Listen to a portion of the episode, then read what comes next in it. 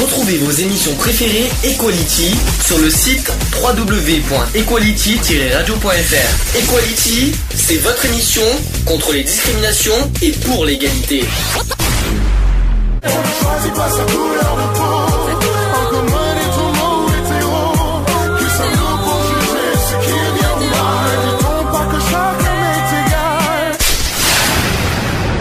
L'union fait la force. Equality. C'est le sujet du jour. Bon alors le sujet du jour, euh, la trisomie 21, on en a déjà parlé, on en a jamais parlé de... Non, on a survolé le, le sujet. Oui, sur le- Quand on le parlait de handicap. euh, mais pas en, tant que sujet, pas en tant que... De, dé- pas en Non, tant on on n'est jamais rentré dans le développement du sujet. Est-ce que vous savez ce que c'est que la trisomie 21 C'est un handicap. Bravo, Ouh. merci, bravo. C'est une maladie d'abord premièrement. Oui. C'est- une, maladie neurodégénérative. presque ça. C'est même, on peut, on peut parler ça de malformation congénitale. Voilà. Est-ce que vous savez dû à quoi? Bah, aux gènes. Non. Non, ça n'a pas un problème avec les Je vais gènes t'en mettre moi des gènes, Ah tu vas voir. c'est pas des gènes. Non, mais moi des gènes, mais pas de gènes. Ouais. Alors. Bah, vas-y, dis. Moi, Mais je non, ne mais sais si- pas. Non, parce que si je dois tout vous dire, tout vous dire. euh, c'est- Non, mais après, je. Allez, je vais vous donner un indice. Je c'est- sais pas. C'est Bah, une histoire de chromosomes. Oui, voilà. Je sais pas pourquoi je suis parti dans les gènes. mais Mm. bon, euh, Oui. Malformation de chromosomes, peut-être. Non, c'est tout simplement, il y a la présence d'un chromosome sur, euh, surnuméraire euh, sur la 21e paire de chromosomes. D'accord. C'est-à-dire qu'au lieu d'avoir euh, qu'à- au total 46, le- l'individu 47. en en a 47. D'accord. Voilà, tout simplement. Donc un être humain possède normalement 46. 46 chromosomes. Sachant que les chromosomes, c'est une euh, structure dérivée du noyau de la cellule, contiennent l'ensemble des caractères héréditaires propres à chaque, à chaque personne et sont constitués essentiellement d'acides, dé... alors je suis désolé de vous le dire, désoxyrinobonucléiques, c'est plus connu sous le nom de... Attention, et là on arrive sur, le, la- on arrive sur une discrimination qu'on n'en a jamais parlé. Et oui. Connu sur L'ADN? Hmm. Voilà, ça c'est notre... On va y arriver. Hein, c'est sur l'ADN cerveau. hein. et ainsi que des protéines. Ces chromosomes sont répartis comme suit. Alors A, on a 44 chromosomes qui s'organisent en 22 paires chromosom- chromosomiques, je vais arriver, connues euh, aux deux sexes hein, d'ailleurs, qui sont appelés aussi euh, autosomes. Et ces paires sont numérotées de 1 à 22. Qui, et, ont la, et ont la particularité de ne pas porter des gènes déterminant le sexe, euh, qui est la plus petite unité d'information génétique qui est appelée le gène. C'est pour ça que tu t'es un petit Ouais. peu, un petit peu euh, bafouillé. Ces paires de chromosomes sont classées par taille, de la plus grande à la plus petite. Et la- le chromosome 21 appartient donc à la, tout simplement, 21e paire. Deux chromosomes sexuels qui déterminent le sexe, vous vous rappelez lesquels? Voilà, il y a un chromosome tout simplement qui définit le sexe. Oui, c'est euh, X ou Y. ah. Non? Non, non, c'est pas, c'est pas ou X ou Y. Non, non, Ouais, tu te trompes un peu. XX, c'est chez qui? Euh, Chez les filles. C'est chez les femmes. Donc XY, Oui, c'est chez les hommes. On a un X aussi, Mm. sauf Ah, qu'on n'a pas de X. hein. Dans la trisomie 21, le chromosome est en 3 exemplaires au lieu de 2, ce qui entraîne la présence en excès de gènes portés euh, par ce chromosome, environ 300, déséquilibrant l'ensemble du, du fonctionnement de l'organisme. Donc la trisomie 21, c'est l'aberration chromosomique la plus fréquente. On compte actuellement, donc j'ai un chiffre à vous communiquer, 50 000 personnes trisomiques en France. Sur combien d'habitants On est euh, 67 millions en France, si je me trompe pas. Non, ça fait déjà pas mal. hein. C'est quand même pas mal. Il y en a 400 000 en Europe. Mhm. Et dans le monde, il y en a 8 millions. Sur 7 milliards. Mhm. Voilà. C'est ouais. Donc la probabilité d'avoir un enfant trisomique augmente avec l'âge de la mère. Mhm. Alors 1 pour 2000 naissances vers 20 ans.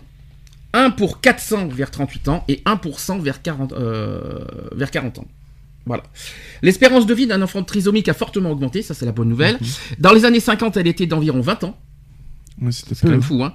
Et aujourd'hui, euh, les personnes atteintes de trisomie 21 arrivent à vivre jusqu'à plus de 60 ans. Oui, Sacré avancée. Merci les, pro- merci les progrès. progrès, euh, euh, ouais, ça, c'est comme-. La trisomie 21, c'est quand même la première cause de déficit mental d'origine génétique. Et en moyenne dans le monde, cette pathologie concerne un bébé conçu sur 700 à, à 1000 dans le monde. Mhm. Je tiens à le dire. Mhm. Euh, donc la trisomie 21, je rappelle, c'est une aberration chromosomique euh, qui elle résulte donc d'un accident mécanique sur- subi par des chromosomes lors de la division cellulaire. Et plus précisément, il s'agit de la maldisjonction de- des deux chromosomes 21 lors de la méiose, peu- aboutissant à une, à une- à une anomalie de nombre. Et en effet, un, un des gamètes les deux chromosomes 21 et se fusionne avec le gamète du sexe opposé, réalisant ainsi une cellule trisomique. Mhm. Voilà ce que voilà l'histoire. C'est apparemment c'est une histoire de biologie. Oui, après, c'est les cellules, quoi. C'est les cellules, tout simplement. Cette trisomie 21, c'est la trisomie euh, libre, et c'est celle qui se produit dans 95% des cas. Hmm. Je sais pas si vous étiez au courant. Non. Ça, c'est c'est C'est quelque- pour ça que maintenant, euh, pour toute femme qui est, qui est enceinte ou bah, qui est enceinte, de toute façon, il n'y a pas autre chose, euh, ils font automatiquement un test sur, euh, pour le, au niveau de la trisomie. Euh, il existe aussi d'autres formes de trisomie, donc il y a la trisomie en mosaïque. Dans ce cas, l'erreur de distribution, distribution survient lors de la deuxième division cellulaire. Donc l'individu est porteur à la fois de cellules dites normales et de cellules trisomiques, trisomiques donc ça serait, c'est un peu bizarre. Ensuite, il y a la trisomie 21 par translocation, euh, qui est quand même plus rare, heureusement. Et dans ce cas, on ne retrouve que deux chromosomes 21 libres, et le troisième étant transloqué sur un autre chromosome, généralement le chromosome 14. D'accord. Et c'est le seul type de trisomie où l'un des deux parents est porteur du chromosome résultant de la translocation sans être lui-même atteint de trisomie. Et la maternité tardive est aujourd'hui le seul facteur de risque qui, qui n'est pas contesté. En effet, la fréquence de la trisomie 21 augmente nettement chez les mères de plus de 35 ans. Voilà. Ça ne veut pas dire qu'il faut pas être mère après 30 35 ans, hein, je rassure. Non, il y a hein. beaucoup plus de Mais il y a plus de, il y a quand même plus de risques. euh, euh, 35 ans dépassés, mais je rassure, ça veut pas dire ça veut pas dire qu'automatiquement euh, vous avez une chance sur 1000. euh, C'est peut-être aussi pour ça qu'ils ont limité la, la limite d'âge au niveau de, de la procréation. Alors. Ça peut-être Tu penses que c'est ça Je pense que ça peut être un petit peu un facteur. de, de risque, tu veux dire. Mm. On n'en a pas parlé hein, pendant le débat de, de la PMA, enfin, PMA, AM, AMP, tout ce que vous voulez. On n'en a pas parlé de la trisomie, hein, je ne vais pas vous mentir. Je sais qu'il y a une histoire de, de cellules, euh, mais bon, en principe, les, les- les- les chercheurs vont, vont faire en sorte que les cellules, euh, que ça se passe bien la Oui, que ça PMA. concorde. oui, Voilà. sûr. Mais je pense que je pense pas que ça a rapport avec ça. Je crois pas. Après, tu, tu crois que ça C'est possible, hein. Oui. c'est possible hein, ça, que ça se passe. ça, hein. ça concorderait un petit peu avec, euh, avec, quoi, je veux dire, en sachant qu'à partir de, de 35, 40 ans, il la femme est beaucoup plus. Enfin, la femme. Il y a beaucoup plus d'exposition euh, au niveau de, de ce risque-là. Mm. Et donc, euh, après, on parle de limite d'âge au niveau de la procréation. Est-ce que, bon, est-ce que ça serait pas lié du fait à, à éviter à ce que la, la femme soit euh, exposée à beaucoup plus de risques, hormis la- la- le risque de la trisomie, hein, Mm. mais à, et à d'autres risques aussi, justement pour éviter à ce qu'il y ait des, des complications lors de...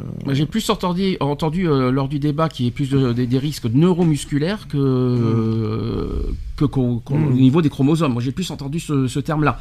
Après, euh, ça, après, on, pas. on peut pas, on peut pas, bien sûr, euh, euh, mais je- j'y crois pas parce qu'on on l'aurait su sinon. Mm. Et si vraiment c'était un risque, un gros risque, je pense que la PMA euh, serait moins autorisée, à mon sens. Dans mon adolescence, moi, j'ai connu une personne trisomique Mhm. dans mon entourage. Et ses parents, au départ, ils, ils savaient pas du tout ce que c'était au départ quand elle, elle est née, puisqu'elle l'a eu à la naissance. Ah, ils l'ont pas su avant, euh, parce qu'en principe, ça se détecte euh, Ah quand oui, même ça- euh, avant. Ça, hein. ça- Non. pas dans la... Là, ils l'ont, ils l'ont pas su et c'est à la naissance qu'ils se sont aperçus qu'elle Et était ont ré- trisomique 21 et- et, du coup, ils... Et ils ont réagi comment? Bah, au départ, ça leur faisait peur et du coup, on- les médecins l'ont rassuré comme quoi que- qu'elle allait vivre normalement comme tout le monde et que. Alors vivre normalement comme tout le monde, ça serait quand même un peu trop exagéré. Oui, mais elle mais peut bon. vivre, euh, ça c'est sûr. euh, Elle- la, la, enfin, la- la- la personne vit, mais avec euh, quand même pas mal de déficiences Mm. quand même. Voilà, c'est ça. Ouais. euh, une trisomie quand même, enfin, malheureusement. pour en avoir vu quelques-unes, euh, c'est costaud quand même. Quand vous regardez euh, le, le film justement, le huitième jour, Hum. Dis ça. On peut vivre euh, largement. On peut être aussi Ah oui, euh, intellectuellement, on peut être, on peut être très, intelligent aussi avec le, euh, le trisomie, trisomie, ah, trisomie 21. Je vais Mm. aller, parler. Le jeu, le, le- après effectivement, il faut être dans la vie courante. Il y a effectivement quelques déficiences. euh, et après, euh, ah, bien sûr, aujourd'hui, les recherches, voilà, avec les progrès de la recherche, maintenant, c'est plus fait- la trisomie, euh, vivre avec une trisomie, euh, c'est plus. C'est beaucoup plus ac- acceptable Ah, qu'il y a- il y a Je sais 20 pas ans. que c'est pas acceptable, c'est plus, euh, on y arrive mieux à, à mieux vivre la triso- trisomie aujourd'hui qu'auparavant. Mais Mhm. après, ça veut pas dire que, qu'à 100%, malheureusement, euh, on Ah, arrive à mais de vivre toute façon, t'arriveras pas à vivre à 100% avec. Ah si, tu es obligé de vivre avec. Oui, tu vis Ça avec, se guérit pas la trisomie. euh, Ça se guérit pas la trisomie. Ouais, euh, ça Il est y a pas, dommage. il y a pas de médicament qui, euh, Non, qui, non, euh, qui, qui, euh, qui, Il y a aucun ni- traitement ni, qui- ni d'opération. hein, je Mm. tiens à le dire aussi. hein. Euh, donc là, on va parler de la maladie. Est-ce que la trisomie est une maladie congénitale? Donc euh, c'est une anomalie congénitale, qui est une anomalie, anomalie présente. Je suis désolé, je suis un peu, un peu euh, pris par le, par le nez, donc je suis un peu, j'ai un peu du mal à parler aujourd'hui. Donc une anomalie co- congénitale, c'est une anomalie présente à la naissance, quelle qu'en soit la cause, donc héréditaire, virale ou toxique. La trisomie 21, c'est une affection constitutionnelle, puisqu'elle s'associe à une constitution particulière, en l'occurrence un, chromosome, un chromosome 21 présent en trois exemplaires. Cette affection constitu- euh, constitutionnelle peut s'associer à, donc, à des anomalies congénitales, malformatives ou non. Donc par exemple les cardiopathies, la malformation digestive et, les carac- et les cataractes euh, congénitales. Ça te parle? Oui, problème de vue, hein, tout simplement. Hein. Cataracte, euh, ça veut dire ce que ça veut dire. Hein. Et cardiopathie, non cardio c'est le cœur. Hein, voilà, c'est est tout ce qui touche les organes euh, vitaux. D'accord. Et malformation digestive malheureusement, Voilà, vous savez, euh, Tout ce qui est les intestins, les, euh, le foie, etc., l'estomac, etc. etc. Il y a aussi lié à des problèmes médicaux survenant au cours de la vie, donc par exemple les anomalies euh, thyroïdiennes. Hmm. Euh, Il y a aussi l'hypélepsie, malheureusement. Et celui-là, celui-là, je connais pas, c'est la kératocone. Ça, je connais pas du tout ce mot, hein, je vous dis clairement. Ça me dit rien non Bah, ils sont un peu plus exposés en fait aux, aux différentes maladies que, que nous on pourrait avoir quoi je veux dire hein. Mm. Euh, nous on a nos, cellules notre corps permet de, générer euh, des cellules euh, qui défendent tout, virus et tout alors que ben, malheureusement étant donné qu'il y a ce, ce putain de chromosome eh ben, le, le corps ne réagit pas du tout pareil et ne filtre pas autant que ce qu'il devrait euh, filtrer quoi Alors, toutes ces manifestations. Et aussi, j'ai oublié de dire, une déficience mentale qui est constante, Mm, malheureusement, qu'il faut le, faut le rappeler. C'est pour ça que c'est Mm. impossible, malheureusement. Il y, a- il y aura toujours des déficiences en tant que trisomique, malheureusement. Même si on peut progresser sur ce détail, malheureusement, il y en aura toujours. Alors, toutes ces manifestations liées à la trisomie 21 ne sont pas présentes à la naissance. Elles peuvent se ré- révéler aussi par la suite. Ce qui se, c'est ce qui justifie d'ailleurs la surveillance régulière des patients par des médecins qui savent quelles anomalies rechercher à chaque âge de la vie. Alors, il y a plusieurs formes de trisomie 21. C'est ce que je vous dis. hein. Il, y a- il existe plusieurs formes de trisomie, sachant que la plus fréquente, c'est la trisomie 21 libre, complète et euh, homogène, qui représente environ 95% des cas de trisomie 21. Donc, qu'est-ce que la, la trisomie libre, euh, donc euh, libre, complète et homogène? C'est libre qui s'oppose à la translocation, c'est-à-dire que les trois chromosomes 21 sont séparés les uns des autres. La complète, c'est que ça veut dire que la trisomie concerne la totalité du chromosome 21. Et l'homogène, c'est la trisomie 21 euh, qui a été observée dans toutes les cellules examinées, donc 10, 20 ou 30 cellules selon les laboratoires. Et le terme d'homogène ne permet cependant pas d'exclure la présence d'une mosaïque qu'on a parlé tout à l'heure dans les autres cellules de l'organisme. Donc après, la trisomie en, en mosaïque, on va le répéter, c'est il existe des cellules à 47 chromosomes, dont 3 chromosomes 21, qui coexistent dans les, des cellules à 46 chromosomes, dont 2 chromosomes 21. Ça va, vous suivez, c'est biologique, on va y arriver. La proportion des deux catégories de cellules dépend de la date de l'accident dans l'organisme. Et elle varie considérablement d'un sujet à l'autre et chez le même individu, d'un organe et ou d'un tissu à l'autre. Et enfin, on- comme je l'ai dit, il y a le- la trisomie par euh, translocation. Euh, hein? Qui va sur le 14 qui, euh, qui va sur. euh, c'est- non, c'est le karyotype qui montre deux chromosomes de 21 livres. d'accord C'est pas la même chose. Euh, je suis désolé, je suis obligé de parler de la trisomie euh, euh, au niveau biologique. Je sais qu'on ne sait pas forcément ce que ça veut dire, mais si on veut expliquer exactement euh, le terme de Oui, trisomie, non, après on parlera euh, tout à l'heure euh, de, de la vie quotidienne, euh, sur, la, sur la vie quotidienne. Ça sera, plus- ça sera plus simple. Euh, les manifestations de la trisomie, donc chaque personne porteuse d'une trisomie 21 est d'abord elle-même, unique, avec sa manière unique de supporter cet excès de gènes. L'expression de la maladie entraîne des signes communs à tous les patients, mais avec une grande variabili- variabilité d'une personne à l'autre. La conséquence la plus marquante est la- c'est la déficience intellectuelle, Mhm. malheureusement, d'intensité variable touchant les capacités d'abstraction associées à des signes physiques particuliers. Mhm. On peut le confirmer. ah bah oui L'importance plus ou moins grande du déficit inte- intellectuel s'explique aussi par les différences habituellement constatées entre plusieurs personnes. Les niveaux de QI, par exemple, qui sont très variés dans toute population. C'est ce qu'on dit. hein. Autrement dit, contrairement à une, idée reçue, il n'y a pas de degré de la dans la trisomie 21. Donc, inté- intellectuellement parlant, euh, on peut être. il peut Non, être- t'as aucun degré de. Voilà, il n'y a pas de co- Ouais, coefficient. c'est pas une échelle. T'as pas d'échelle. ils sont, voilà, il peut, il y peut avoir très bien, on peut très bien rencontrer par exemple des trisomiques 21 qui ont une déficience mentale, on va dire, énorme, et des trisomiques 21 qui ont une, intelligence ou- euh, énorme. quoi. Mhm. on en a vu hein, des, des- des séries, tout ça, euh, c'est un, exemple. hein. Peuvent s'ajouter aussi des complications congénitales euh, pré- présentes à la naissance, donc, la malformation cardiaque et digestive, ou survenant au cours de la vie, donc euh, les endocriniennes, l'orthopédique, les visuelles et les auditives. Mhm. C'est un exemple. La plupart de ces complications peuvent être soignées, heureusement, et doivent donc être, et doivent donc être dépistées pour offrir aux personnes trisomiques 21 la meilleure qualité de vie possible. Le suivi médical spécialisé est donc indispensable et bénéfique. Il explique que l'expérience de vie des personnes trisomiques tend à rejoindre celle de la population générale. Ça aussi, c'est une, une autre grande nouvelle qu'on peut ajouter. C'est vrai qu'aujourd'hui, ils, ont- ils vont jusqu'à 60 ans. La population générale, c'est combien Euh, Soit entre 75 et 82 ans? Ça dépend de l'homme, je crois que c'est 77. Ouais, je et la crois. femme, c'est 82, si je me trompe Oui, pas. Donc euh, aujourd'hui, voilà, avec, Oui, avec les années. se rapproche un peu de la moyenne. Voilà, c'est déjà pas mal. Euh, de la même façon, une prise en charge spécialisée, donc les kinésithérapies, l'orthophonie, les la psychomotricité, hein, évidemment, qui Mhm. permet à chaque enfant de développer au mieux ses capacités, de bénéficier d'une scolarité adaptée et d'acquérir la plus grande autonomie possible. Ça, on en parlera tout à l'heure. Le fait que la médecine sache soigner les complications et que la rééducation soit une grande aide ne doit pas détourner l'atten- l'attention de l'objectif principal, qui est de guérir les personnes atteintes de trisomie 21 par un traitement. Et des avancées importantes dans, dans la connaissance du, du chromosome 21 ont été réalisées ces dernières années et suscitent des espoirs raisonnables d'améliorer un jour leurs conditions. Voilà déjà ce que je peux vous communiquer au niveau biologique. C'est c'est- c'est très compliqué à expliquer, mais malheureusement, il faut, ouais, vous voyez un petit peu expliquer euh, euh, pourquoi, que- comment on peut devenir, euh, enfin comment on peut avoir un, enfant trisomique, et ça peut malheureusement concerner un jour euh, Ah, n'importe ça peut arriver à n'importe qui. Ah, mais ça arrive. Alors, euh, Moi, je vais vous poser une question. euh, que, imaginons un jour, on vous apprend que euh, je sais que nous, nous, on est homosexuels, donc on n'est pas forcément. Mais comme tu as dit, on parle de la PMA, on peut en parler hein, si tu veux.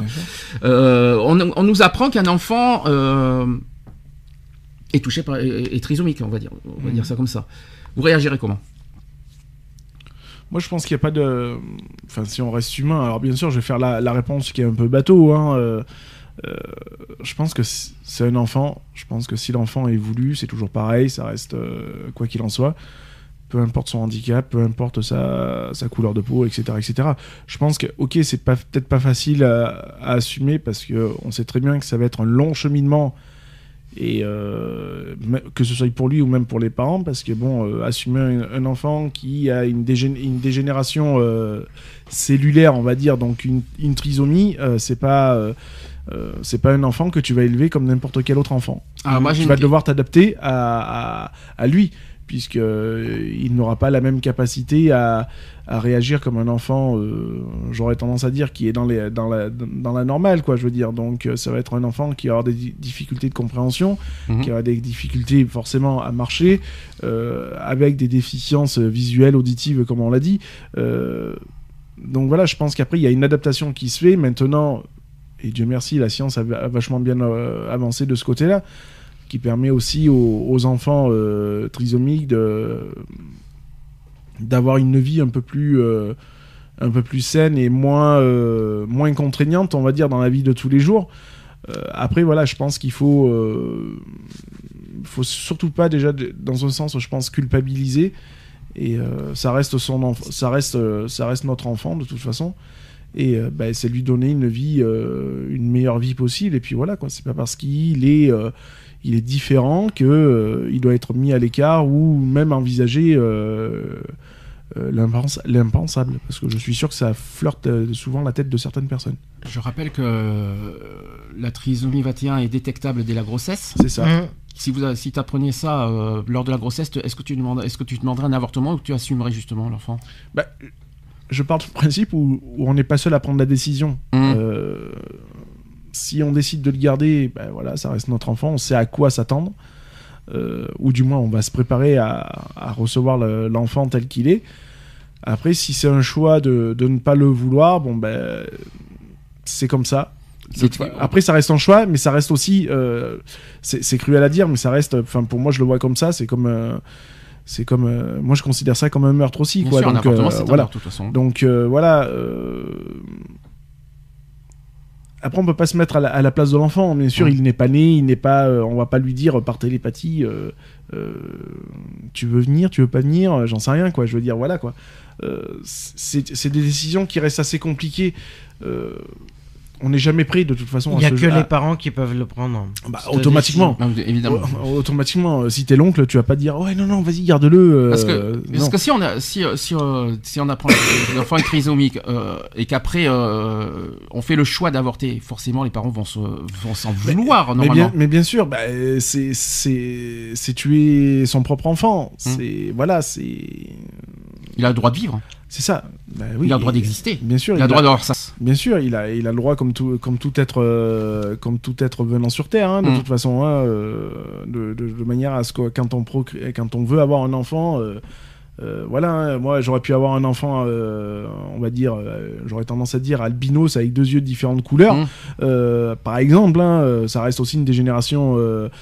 Euh, voilà quoi, je veux dire, ça reste mon enfant quoi. Je veux dire, moi j'aurais tendance à dire, c'est pas une question de vouloir ou pas vouloir, c'est euh, ça reste son enfant. Surtout qu'aujourd'hui avec les progrès de la recherche et de, progrès la science, Faut, faut pas oublier qu'on Euh, euh, c'est pas comme il y a 20 ans ou 30 ans en arrière où euh, bah, voilà avoir un enfant euh, triso c'était très compliqué. et aujourd'hui ils peuvent être autonomes. hein. Il faut À, pas oublier qu'aujourd'hui bah, il y en a plein. hein. Moi j'en connais, hein, j'en connais puisque je vais encore les voir dans quelques temps là. de- le 2 juin, je vais, les- je vais en revoir quelques uns puisque ça va faire la deuxième année que je les vois. euh, ils font du, so- du sport adapté euh, via une- voilà, on peut les citer. Mm. via la, la, la DPI euh, 04. voilà, Mhm. euh, 04. Donc ils organisent une rando VTT euh, sport adapté euh, le 2 juin sur, sur Château.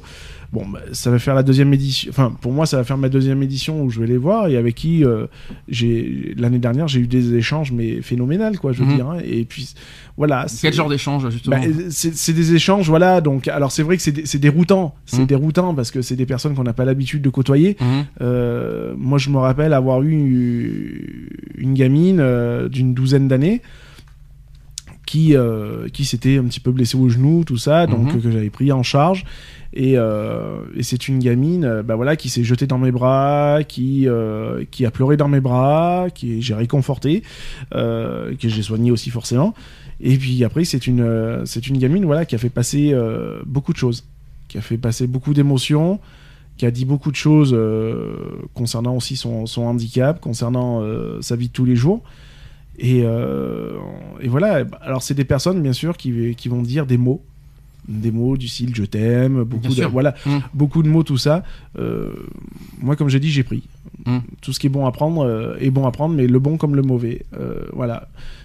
Même si on doit rester, nous, en tant que secouristes, un petit peu détachés de tout ça, ouais, on est, déta- on est détaché sur le coup, mais après, voilà, il y a le cœur qui parle. Moi c'est pareil. on travaille plus avec le cœur qu'avec qu'avec notre euh, comment dire qu'avec euh, qu'avec ce détachement, quoi. Je veux Mm. dire, hein, sans euh, sans se dire ouais bah il faut que je lui apprête plus d'attention parce que c'est une personne à, à mobilité réduite ou autre euh, c'est pas parce qu'elle a un handicap qu'il faut euh, C'est psychique, hein, faut pas voilà. oublier. hein, c'est, euh, voilà mais un moteur, je suis pas sûr que. c'est pas parce qu'il y a cet handicap là qu'il Mm. faut leur donner plus que Ah n'importe qui. Non, nous, enfin moi, je sais que je donne exactement la, la même densité. Mhm. Euh, voilà, parce que bon, bah, il y a un moment donné, je suis aussi père de famille, donc euh, on, faut pas se leurrer non plus. Ça pourrait être mon enfant, ça pourrait être n'importe qui. Et donc ouais, bah, tout cet amour, je le prends, les joies comme les peines. Mhm. Euh, moi, je suis parti euh, l'année dernière du, du poste. C'était un poste qui s'était passé dans la joie et tout. Et on est, je suis reparti avec les larmes, les larmes plein les yeux, quoi parce que ben voilà il y avait il y avait aussi ce, cette séparation qui s'était fait et c'est là qu'on voit que le ben le, le cœur a pris euh, sur tout le reste quoi Mhm. et normalement on n'est pas censé faire ça mais bon voilà quoi Qu'est-ce que je voulais dire? Moi aussi, euh, j'en ai rencontré, côtoyé des, des personnes trisomiques à, à Bordeaux. J'en ai, euh, j'en ai souvent vu, j'en ai vu aussi. Ce qui est incroyable, moi, ce qui m'a frappé le plus, c'est, euh, au niveau quand on dialogue avec un- une personne trisomique. Et il- d'abord, un, euh, incroyable aussi les capacités de compréhension, de dialogue, de discours, tout ça. Ce qui me frappe, c'est qu'on peut parler normalement et on peut et on, on se comprend, on, on se comprend mutuellement. Il n'y a pas, il y a aucun problème. euh, Il n'y a pas de, il y a pas de barrière aussi au niveau de- des dialogues. Il n'y a pas de barrière au niveau des de Du langage. ouais, bon, langage c'est autre chose, mais il n'y a pas de barrière. Certes, bien évidemment, une personne trisomique vous répondra avec des manières différentes, mais on se comprend quoi. Des gens, il n'y a, pas, y a pas de ce problème euh, de- au niveau dialogue, de discours, tout ça. euh, Il n'y a aucun problème. On peut, on Ouais. peut, on peut se parler normalement et on se comprend totalement avec euh, une personne trisomique. Moi aussi, ce qui m'a frappé aussi. c'est euh, c'est leur, leur, leur capacité aussi de, de, de hum, intellec- intellectuelle, parce qu'on dit souvent, ouais, les personnes trisomiques, ils sont, sont pas intelligents, ils sont pas ci, ils sont pas là. Vous pouvez pas vous imaginer à quel point euh, une personne trisomique est beaucoup plus intelligente que vous, que, Mmh. que- Ah, que- vous, qui euh, vous parle. c'est ça, hein. il y en euh, a même. Enfin, moi, j'en ai mm. eu, j'ai eu des cas où j'ai été Mm. bluffé, quoi. Je veux dire. hein. Mm. Euh, moi, j'ai tenu des discussions euh, de, de style informatique avec euh, avec un gamin de 10 ans, quoi. Bien je veux sûr. dire, et trisomie, quoi. Je veux dire, et des trucs, mais vachement techniques. Donc, c'est-à-dire des, des, des sites que t'apprends pas ça euh, quand t'es en sixième devant un écran, quoi. Je veux dire, hein, c'est voilà. Euh, Waouh, quoi. Tu te Mm. dis, attends, euh, il a 10 ans, t'as été pêcher ses infos, quoi. Mm. C'est comme ça, quoi. Je veux dire, c'est la vie. Mais c'est pas parce que, voilà, comme tu le dis, il y a une il y a cette dégénération là qui est là que ça fait d'un être euh, j'aurais tendance à dire inférieur par rapport à nous Mmh. bien au contraire il, il est égal voire même supérieur j'aurais tendance à dire qu'à Mhm. nous-mêmes je veux Mhm. dire euh, on a même des fois plus à apprendre d'eux De que de nous-mêmes Alors justement, justement la question, la question est la suivante. Si vous vous confrontez, si vous euh, allez, si vous croisez une personne trisomique, vous, vous, quelle, quelle est votre approche? Quelle- Comment vous allez fonctionner? Comment vous allez réagir? Que, Moi, je reste naturel. comme vous êtes? Il faut, faut rester comme soi-même? Je pense bah, qu'il pour- faut, il faut rester faut- comme on est et puis se mettre. Alors, quand je dis se mettre à sa hauteur, Mm. c'est pas euh, mentalement, c'est pas machin, mais c'est Mm. physiquement. C'est-à-dire, déjà, une, une personne, généralement, euh, euh, on va la retrouver souvent. en- Enfin, moi, les, les trois quarts que j'ai pu rencontrer sont en fauteuil. Donc, c'est voilà, je me mets à leur hauteur. Je vais pas les regarder euh, de ma hauteur à moi et de les regarder en baissant la tête, quoi. Je veux dire, euh, je suis pas supérieur à eux, je suis pas. euh, voilà, je pense qu'il faut qu'il y ait cet échange visuel aussi. Donc, bah ouais, je vais me mettre. à- C'est comme quand on parle à un enfant. Hein. On va pas le regarder de haut, on va se mettre à sa hauteur et puis on va lui parler à, à sa hauteur. Bah là, c'est pareil. Euh, donc au niveau dialogue aussi, même chose. Faut, faut pas, il faut pas, il faut pas non plus se, se rabaisser. Il faut être Non, Ah non, faut... Je pense qu'il faut avoir euh, un dialogue clair et circoncis, euh, bien articulé, parce que souvent il y en a, bon, malheureusement, qui ont du mal à, à capter aussi, euh, à, à capter. Euh, voilà, je pense qu'il faut. euh, Puis moi, j'hésite pas, tu vois, si je l'ai, si j'ai du mal à comprendre, j'hésite pas à les faire répéter, quoi. Euh, voilà, comme si c'était un être humain classique, quoi. Pardon. Donc, euh, est-ce Oui. que non, j'essaie, j'essaie de, de m'occuper de WhatsApp en même temps. J'essaie de faire ce que je peux. Euh, est-ce que euh, donc oui, parce que moi, moi, déjà, faut pas se rabaisser, il faut pas non plus s'inférioriser, il faut pas, comme tu dis, se mettre à niveau. Je suis d'accord, Mais il faut, il faut, faut rester être- normal Mais avec. c'est ça, faut pas être faut pas- supérieur ni inférieur, faut rester classique, quoi. D'accord. Faut être neutre. Mais euh, qu'est-ce que ça s'appelle neutre? Bah, être, euh, être, voilà, bah, comme euh, Alex l'a dit, être soi-même, quoi. Je veux dire, hein, être, voilà, discuter comme on discute tous les jours, sans, sans, tu vois, essayer d'adopter le même style de langage qu'eux, tu vois. Par exemple, ils ont tous un petit peu un langage assez, assez spécifique, hein, je veux dire, hein, avec des problèmes d'élocution, des, voilà. Je pense qu'il faut pas, euh, faut- voilà, faut faire abstraction de ça, rester avec un discours clair, net et circoncis, quoi, en fait, et Mm. pas non plus forcément employer des mots euh, euh, dignes de- d'un aristocrate ou, ou je ne sais quoi d'autre. Qu'est-ce que t'appelles d'un aristocrate Bah, euh, d'avoir un langage, tu sais, euh, Ah, soutenu. voilà, euh, soutenu, voilà, non, oui. je pense qu'il faut rester, euh, voilà, vraiment euh, clair et circoncis, quoi, je veux dire. Surtout Ça- ne, ça sert jamais ne, ne jamais parler à la troisième personne. Moi, je sais Avec, que je les euh, tutoie automatiquement. hein. Bah, déjà, on me tutoie, donc. euh, jamais les vous voyez parce que ça c'est un truc qui. Ah, il faut pas les vous voyez. Ah, moi, Non. moi, il y a- moi, ma, ma règle d'or, c'est du moment où on me tutoie, je tutoie. Ouais, mais ça c'est une règle d'or, mais par respect, tu- par- mais- par mais respect du qu'il coup- vous voit. mais- Euh, je suis désolé qu'on a regardé, qu'on a rencontré, euh, euh, vous allez me dire c'est un peu différent, mais les personnes handicapées qu'on a croisées à Grenoble, euh, Hum. on les- on n'a pas dit tu. euh, Moi, j'ai dit tu. Ah non, Ah, c'est pas bien. Ah si, pas- ah, parce je qu'il m'a tutoyé, parce qu'il m'a tutoyé. Moi il m'a tutoyé direct C'est comme ça, c'est comme ça, quoi. Je veux dire, il n'y a pas de vous, il n'y a pas de tu. C'est une euh, sorte de respect aussi, il faut pas les inférioriser au tu parce que, parce que ce sont des, handicapés. c'est- pas de les inférioriser, Mm. c'est de se dire, bah écoute, pour moi ça me paraît normal, tu me Mm. tutoies, je te tutoie. Il m'aurait, il m'aurait, euh, vous voyez, je l'aurais vous voyez. Mm. C'est, enfin, je sais pas, c'est c'est un juste. C'est naturel. c'est- Voilà, moi je me suis adapté, tu vois, quand je lui ai parlé, bah, je l'ai pas regardé euh, de mes 1m73, Mm. je me suis mis euh, accroupi, enfin fléchi sur les jambes. Vas-y, et dis-moi ce que t'as, nanani, nanana, ok, nanani, on en a parlé. Bon, bah écoute, tu vas voir avec mon collègue, il va prendre tes coordonnées. J'ai passé le relais, tu vois. Mm. Voilà, ça fait qu'il y a eu cet échange à hauteur. Tu me tutoies, je te tutoie. Et moi il m'a c'est pas parce, c'est pas parce qu'on est potes, c'est parce que, bah, c'est voilà, Mm. je vais pas te mettre là alors que tu es là. Mhm. Non, c'est on est tous les deux à la même euh, à la même enseigne. Mhm. Et puis voilà. Et puis j'ai adapté euh, ma façon de parler à la sienne, de manière à ce qu'ils comprennent aussi ce que je dis et de manière à ce que je comprenne surtout ce qu'il me dit. D'accord. Voilà. Donc c'est c'est ce, petit jeu là quoi. Je veux dire. Hein, euh, c'est pas une question Ouais. de, de supériorité ou d'infériorité. Ah, il n'y a pas de. C'est voilà, c'est comme ça. euh, de toute façon, euh, un, enfant déjà, rien qu'un enfant, en parlant enfant euh, trisomique déjà, va te tutoyer automatiquement. Hum. Voilà, tu vas être son, son copain, tu vas être, tu vas être beaucoup de choses. Après, il y a, y a un juste retour des choses à faire comprendre avec des mots simples. et- voilà, de, de lui faire comprendre que bah ouais, euh, ouais, moi aussi je t'aime bien, mais voilà, je, je suis pas ton pote non plus quoi. C'est euh, pour moi, euh, si je dois parler pour moi personnellement, moi je suis là pour euh, pour te soigner, pour te voilà, je suis pas là pour pour faire copain copain avec toi quoi. C'est voilà. Mais je t'apprécie. Mhm. Voilà, je t'apprécie, mais ça s'arrête là. Euh, autre question comme si banale, est-ce que vous pouvez, euh, si vous les fréquentez, est-ce que vous pouvez les rentrer dans, euh, dans vos cercles d'amis? Ah, bah, bah, tout à fait. Est-ce que ça vous dérange d'avoir euh, un pote, euh, un pote trisomique? Est-ce que ça vous, est-ce que vous serez, vous sentirez gêné ou mal vis-à-vis de vos amis euh, Bah, pas moi, parce que moi, ayant fréquenté une, une trisomique 21, Une mais. personne trisomique, attention. Une, une personne trisomique 21, euh, alors que j'étais un ado, voilà, que j'étais ado, elle, elle en avait euh, bien une trentaine. Elle Mhm. était assez âgée, euh, une trentaine d'années.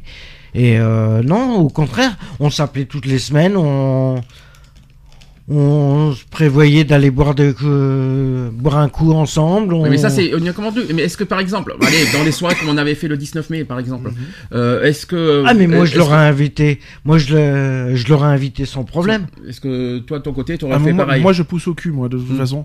Donc, c'est-à-dire que si je dois prendre, bon, euh, je vais prendre un petit cas à part, mais euh, il est pas trisomique, attention, hein, bien, au contraire.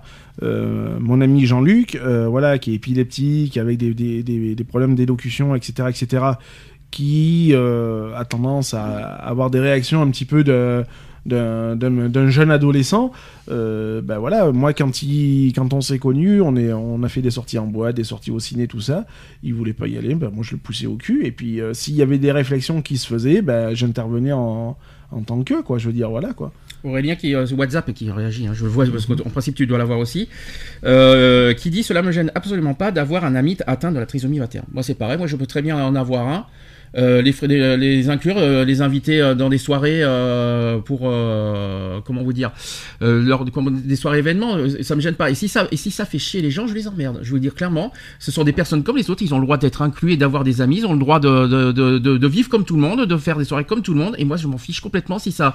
Et moi ce que je ne veux pas, c'est on- il faut pas le traiter de manière différente. Il faut le traiter comme tout le monde lors de la soirée. Il faut s'adapter, c'est sûr, mais il faut pas le traiter différemment. non ça, dans le ça sens. reste une personne à part entière et ça reste comme une, comme une personne lambda avec euh, en fauteuil roulant hein, euh, voilà je pense que c'est des personnes qui ont accès exactement aux mêmes euh, aux mêmes activités que nous euh, valides ou, ou pas valides, je veux dire euh, euh, triso ou pas triso, je veux dire il arrive un moment donné, voilà quoi, ça, ça reste un, un être vivant à, à part Mhm. entière.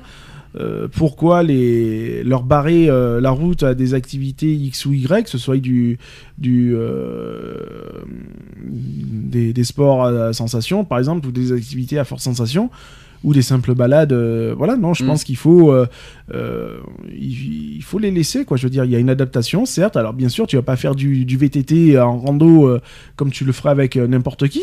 Tu vas, tu vas le faire différemment, mais c'est tout autant de la, ça reste le même sport, mais adapté. Mhm. Donc voilà, tu t'adaptes à, tu adaptes le sport à telle ou telle personne. Je vois pas pourquoi on devrait barrer ces routes-là euh, euh, à dire bah ouais mais non il est en siège roulant donc il est hors de question qu'il fasse du parapente ou il est hors de question qu'il fasse euh, euh, du vélo ou je ne sais quoi d'autre quoi. Donc euh. Or, la plupart du temps, c'est eux qui le réclament, ce genre d'activité. Que ça soit le parapente, que ça soit le parachute, que Mais ça soit normal. les... Mais c'est, voilà, c'est... c'est normal. Et puis c'est aussi de les sortir de ce contexte. euh, J'aurais tendance à dire aussi, euh, euh, voilà, ils sont constamment dans des lieux euh, ou dans des structures euh, médi- médicalisées euh, Mm. avec des infirmières, avec des, des personnes médicales qui, qui sont là pour les gérer, nanani, nanana. Quand toi, tu sors de cette structure-là et que tu bah, que es en plein air, quoi, comme il va y avoir le 2 juin, bah, ils découvrent autre chose et puis c'est c'est aussi une autre f- c'est aussi pour eux une forme de liberté Mhm. c'est-à-dire bah, d'être d'être euh, je vais pas dire de, de ne pas être d'être eux-mêmes mais de- de- d'exprimer encore plus euh, leur, déjà- leur bien-être leur mal-être etc etc Mhm. parce que euh, automatiquement ils, ils vont tout exprimer quoi je veux dire et puis ils vont voir des trucs des choses pas des trucs ça, ça fait un peu bizarre des choses qui qu'ils ne voient pas sur la vie de tous les jours quoi parce que je vais pas dire qu'ils sortent pas de, de la structure mais euh, pas autant que ce qui Ce qu'ils font à- à- habituellement quoi Et puis ça montre aussi qu'ils sont capables de. Mais c'est ça. de- ils sont pas besoin forcément de droite à gauche. Ils sont aussi capables d'être, d'être, Moi, j'ai- de, de faire les choses, des activités seuls. Parce qu'il faut, faut, faut Mm. bien citer, faut, ils sont auto- aussi leur autonomie, de montrer qu'ils sont a, capables ouais. de faire euh, de- Mm. des activités, des sports, euh, d'être même de vivre Bien aussi euh, indépendant, d'être indépendant, de d'avoir un toit. Parce que je sais qu'il y a beaucoup, je, je connais beaucoup de monde qui, ont, qui, ont, qui sont sous, euh, qui vivent sous, euh, dans un logement Mhm. sans l'aide de quiconque. Euh, ils sont capables. euh, les gens, parce que les gens disent souvent de la trisomie 21. Ah ben non, ils sont, ils sont pas, ils sont pas capables d'eux, ils sont pas ci, ils sont pas là. Ben non, Non, c'est le contraire. ça c'est les inférioriser Oui. c'est euh, voilà c'est c'est la chose, seule chose qu'il faut pas faire Euh, moi j'ai pratiqué une, une, une épreuve sportive de, de course à pied euh, avec justement un jeune un jeune garçon trisomique bah ouais bah tu euh, voilà même euh, même quand à un moment donné il a un coup de mou parce que forcément le, le corps se, se fatigue un petit peu plus vite parce Mm. que bah euh, voilà quoi bah, tu le pousses un peu plus au cul tu, la- tu le motives tu l'entraînes euh, tout en restant avec lui et puis euh, et puis il va jusqu'au bout quoi Alors, je vais vous parler des conséquences de la trisomie, euh, que ce soit physique, intellectuelle, et sur les malformations. Je vais vous les donner. Donc, sur le plan physique, conséquences. Donc, hypotonie, euh, c'est-à-dire une diminution du tonus musculaire. Et Mhm. pourtant, ça leur empêche pas de faire du sport. Ensuite, de euh, de la- de l'hyperlaxité articulaire, donc des problèmes d'articulation. Mhm. Voilà. Une tête légèrement plus petite que la normale. Mhm. Euh, un visage arrondi très évocateur avec un, avec un nez petit et plat à la partie supérieure. Des yeux bridés aussi avec des paupières fendues obliquement. Avec un iris aussi tacheté de points légèrement colorés avec des taches euh, de, de brushfield on appelle ça. Une petite bouche aussi. euh, des petites oreilles, des dents petites et anormalement euh, implantées. Donc il y a beaucoup de choses. voilà, ils ont beaucoup de trucs Mhm. beaucoup plus petits que la normale. Ça ne leur empêche pas de faire des activités et de sûr. faire du sport. Ah non, c'est clair. Ils ont aussi un cou qui est court. Ils ont un abdomen qui est volumineux. Ils ont des petites mains avec un seul pli palmaire et des doigts courts. Et ils ont des pieds courts et trapus. Mhm. Voilà les conséquences. Ça leur empêche pas de, de vivre normalement. Ça, Non, c'est ça. clair. Ça leur empêche pas de, de- de- de- de- d'avoir des activités, de pouvoir vivre, de faire, de faire euh, des activités comme tout le monde. C'est pas parce qu'ils ont des, euh, des, euh, des articulations, des problèmes d'articulation, des, des, euh, des, euh, des, membres plus petits que et ça leur empêche de, de faire euh, et de, de- de- d'avoir des activités comme tout le monde. Ensuite, au niveau intellectuel, donc tous les individus trisomiques souffrent malheureusement d'une déficience intellectuelle, mais peut être différente selon, selon les, les Mhm. individus. Le quotient intellectuel moyen d'un trisomique 21 est de 50, alors que la normale se situe entre 85 et 120. L'atteinte globale des fonctions intellectuelles ne permet cependant pas une intégration sociale complète en dépit de leur caractère amical et jovial. C'est ce que tu as dit tout ça. à l'heure. Concernant la mal- les malformations, donc euh, les malformations cardiaques, euh, donc c'est-à-dire, euh, sachez que chez 40% des personnes trisomiques, le développement du, du cœur est incomplet. Mhm. Ça, c'est beaucoup plus triste et euh, beaucoup plus euh, grave. On parle aussi des malformations digestives. On parle des malformations de l'appareil urinaire. Euh, on, passe au- on parle aussi des malformations oculaires, donc le strabisme par exemple, et aussi une plus grande sensibilité aux infections. Mhm. Ça, tu savais ça? Forcément, puisque le corps est, euh, je veux dire, dégénératif, euh, entre parenthèses. Euh, il n'a pas autant d'autodéfense que, que nous, quoi. Ouais. Donc euh, beaucoup plus assujettis aux, aux différents virus euh, extérieurs. Ah, ils sont euh, beaucoup voilà. plus. euh, Ils sont beaucoup ouais. plus exposés aux, aux virus, quoi. Donc euh, voilà. Il n'y a pas que ça, mais aussi sensibilité. Ça. Apparemment, ils sont aussi. euh, Voilà, c'est ça. Moi, je, me- rappelle l'année dernière, il y en avait une qui est ce qu'on appelle la, plus communément la, la maladie des os de verre. Oui. Donc euh, Bien sûr. voilà, le, le moindre petit choc, mais aussi infime soit-il, du style, euh, voilà, juste euh, un petit coup comme ça, euh, le doigt sur le verre, mais c'était catastrophique, quoi. Mhm. Donc c'était c'est une personne qu'on a, mais que tu manipules, mais avec pff, avec une délicatesse, mais monumentale, quoi. Alors, il existe des moyens de dépister la trisomie 21. Donc, Mhm. un, c'est le test sanguin qui est effectué au quatrième mois de la grossesse Mhm. euh, et qui permet de calculer le risque qu'a le fœtus de porter une trisomie, trisomie 21. C'est pour ça que je vous ai dit que c'est détectable dès, le- dès la grossesse. Et il y a aussi l'amniosynthèse. qui est un prélèvement du, du liquide euh, amniotique euh, et qui permet de dépister des anomalies fétales, malformations, maladies héréditaires. Et cet examen n'est pas sans risque euh, puisqu'il provoque quand même malheureusement 0,5 à 1% des fausses couches. Et enfin, il y a aussi le cariotype qui est en général euh, qui en général confirme le diagnostic et qui est une carte et une étude des chromosomes. Voilà, Mhm. si je peux me permettre. Alors aujourd'hui, aujourd'hui, est-ce qu'on peut vivre fa- facilement Est-ce qu'on peut vivre avec une trisomie 21 euh, voilà, Oui. de manière facile, de manière euh, normale? Ça, c'est une autre question. Oui. Ah, moi, moi, je dis oui. Toi, que vous- Je, je pense que oui, avec. euh, je veux dire, un grand oui par rapport à il y a 30, 20, Mm. 30 ans en arrière. Euh, on, on doit beaucoup. Voilà, ça doit être beaucoup plus simple de vivre avec à, à l'heure actuelle, euh, en sachant les avancées médicales, etc. etc. Euh, et puis surtout aussi la reconnaissance de, de cette maladie-là, hein, puisqu'avant euh, la trisomie 21 elle était, euh, je vais dire, j'ai pas envie de dire des conneries, mais je crois qu'elle n'était pas reconnue en tant que telle. Donc, euh, Pour vous, les trisomies voilà. 21, c'est un handicap ou comment? Alors, c'est psychique? Bah, c'est psychique de toute façon. Est-ce que c'est moteur? Je crois pas. Ça peut l'être. Est-ce que c'est un handicap moteur? Moi, je suis pas convaincu. Non, je pense plus physique. Psychique sûr. Psychique sûr, euh, physique oui. Mhm. Moteur. Après, après, on parle de chromosomes. Alors, bah oui, euh, mais c'est ça, qui est, a- euh, qui pro- euh, handicap physique forcément, Mhm. puisqu'il y a euh, des malformations, il y a, Mm. il y a beaucoup de choses. Euh, voilà. Après, je sais pas. Dans... Après, je sais pas si vraiment il. Enfin, c'est toujours pareil, quoi. C'est parquer ça dans des catégories bien Mm. précises et. euh, Enfin, c'est le genre de truc que j'aime pas trop, quoi. Donc. Euh, voilà, pour moi, un handicap reste un handicap tel qu'il soit. Mm, Il n'y a pas besoin de, de classification. Après, c'est pas moi qui, euh, c'est pas Non, moi qui sais classifié. bien, Je suis obligé ça- de parler de ça parce que. Donc. euh, Parce que moi, j'arrive pas, j'arrive pas à dire que, que c'est un handicap psychique, même s'il y a un problème de, de QI. euh, j'ai du mal à les, à les mettre, euh, à les mettre dans, Bah, pour dans moi, cette c'est plus donc, un handicap global en fait, Ouais. puisque ça, ça réunit voilà, ça, Mm. ça réunit beaucoup de choses, hein, que ce soit le, que ce soit le, le physique, le psychique euh, et autres. Donc voilà, pour, pour moi, il y a- c'est pour ça que classifier, c'est vraiment très très bizarre quoi. De, Mm. euh, on peut classifier euh, un autre handicap, euh, un paraplégique d'un tétraplégique, bah, ah bah, tétraplégique, c'est, euh, voilà, etc., etc., etc. Euh, ne ce serait-ce que- qu'une personne qui a un handicap physique ou psychique euh, Mhm. n'est pas le même, le même handicap que qu'une personne handicapée euh, qu'un paraplégique par Mhm. exemple donc là oui tu peux te permettre à la rigueur et encore De que je n'aime pas ça mais de classifier Mhm. euh, parce que pour moi, un handicap reste un handicap tel qu'il soit. Euh, mais euh, sur, sur une trisomie, euh, pff, classifier, euh, ouais, chaud quoi. Hum. Chaud parce que c'est un handicap tout pour quoi. Ouais, mais c'est un tout quoi. Donc euh, c'est pas un, handicap lié à qu'une seule chose. C'est un handicap qui lie euh, Qui, une multitude de de- d'autres choses quoi. Donc ça pour un euh, chromosome, hein, c'est ça, mais C'est un truc de fou, hein. euh, oui, c'est ça, une, un, chromosome à la con quoi.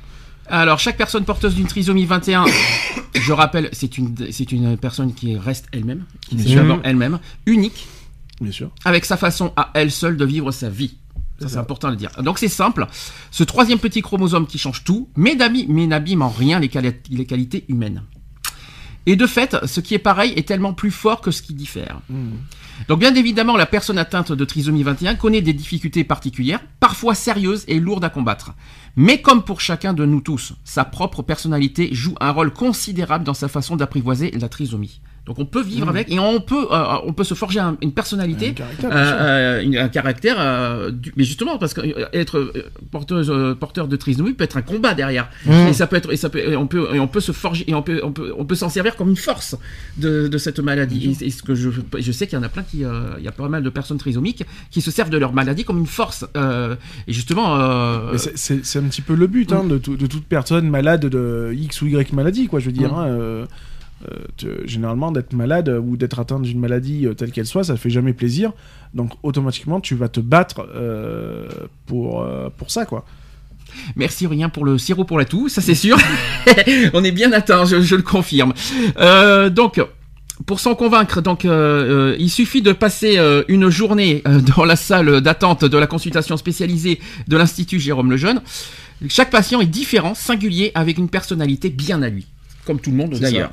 Mhm. Au cœur attentif, il apparaîtra pourtant une euh, similitude partagée avec par presque tous, c'est-à-dire un regard qui vient euh, vous saisir. Mm. C'est vrai Ah qu'ils oui, oui, oui. ils ont un regard. Tout, passe euh, majoritairement par le regard, hein, de toute Mm. façon. hein. Ils ont un regard qui est, qui est hypnotisant, j'aurais Mm. tendance à dire. euh, où tu ne peux pas. euh, euh, c'est très compliqué de détourner le regard. quoi. Souvent avec une intensité qui révèle des sentiments à profusion, C'est ça. aussi avec une complicité offerte qui ne demande qu'à s'établir si vous, si vous savez l'accepter. C'est ça. Hum. C'est ouais.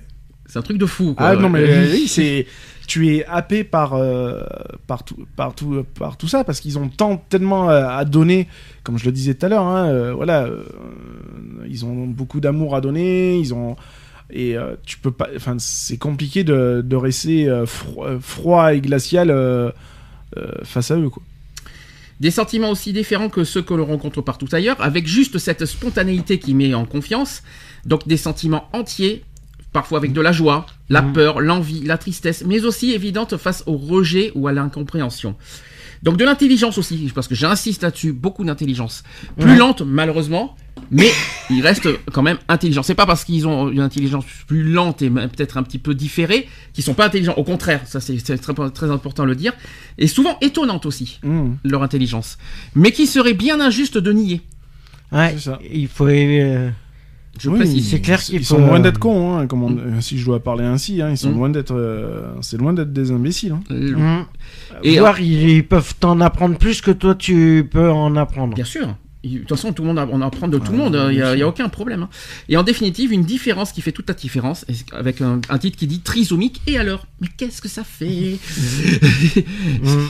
Voilà. Donc ça c'est dit, ça c'est fait. Alors il y a quelques questions qui ont été abordées aussi pour euh, bah, justement dans la vie quotidienne. D'un trisomique, notamment des parents qui s'inquiètent pour leurs enfants, euh, qui posent beaucoup de questions sur le sur leur sur l'avenir de, de, de leurs enfants, qui euh, voilà dans la vie quotidienne comment ils comment ça comment ils vont s'adapter. Alors il y a des questions et vous allez me dire ce que vous en pensez comme ça. Par exemple, quels sont les outils que, que possède mon enfant pour communiquer? Donc au, au niveau communication.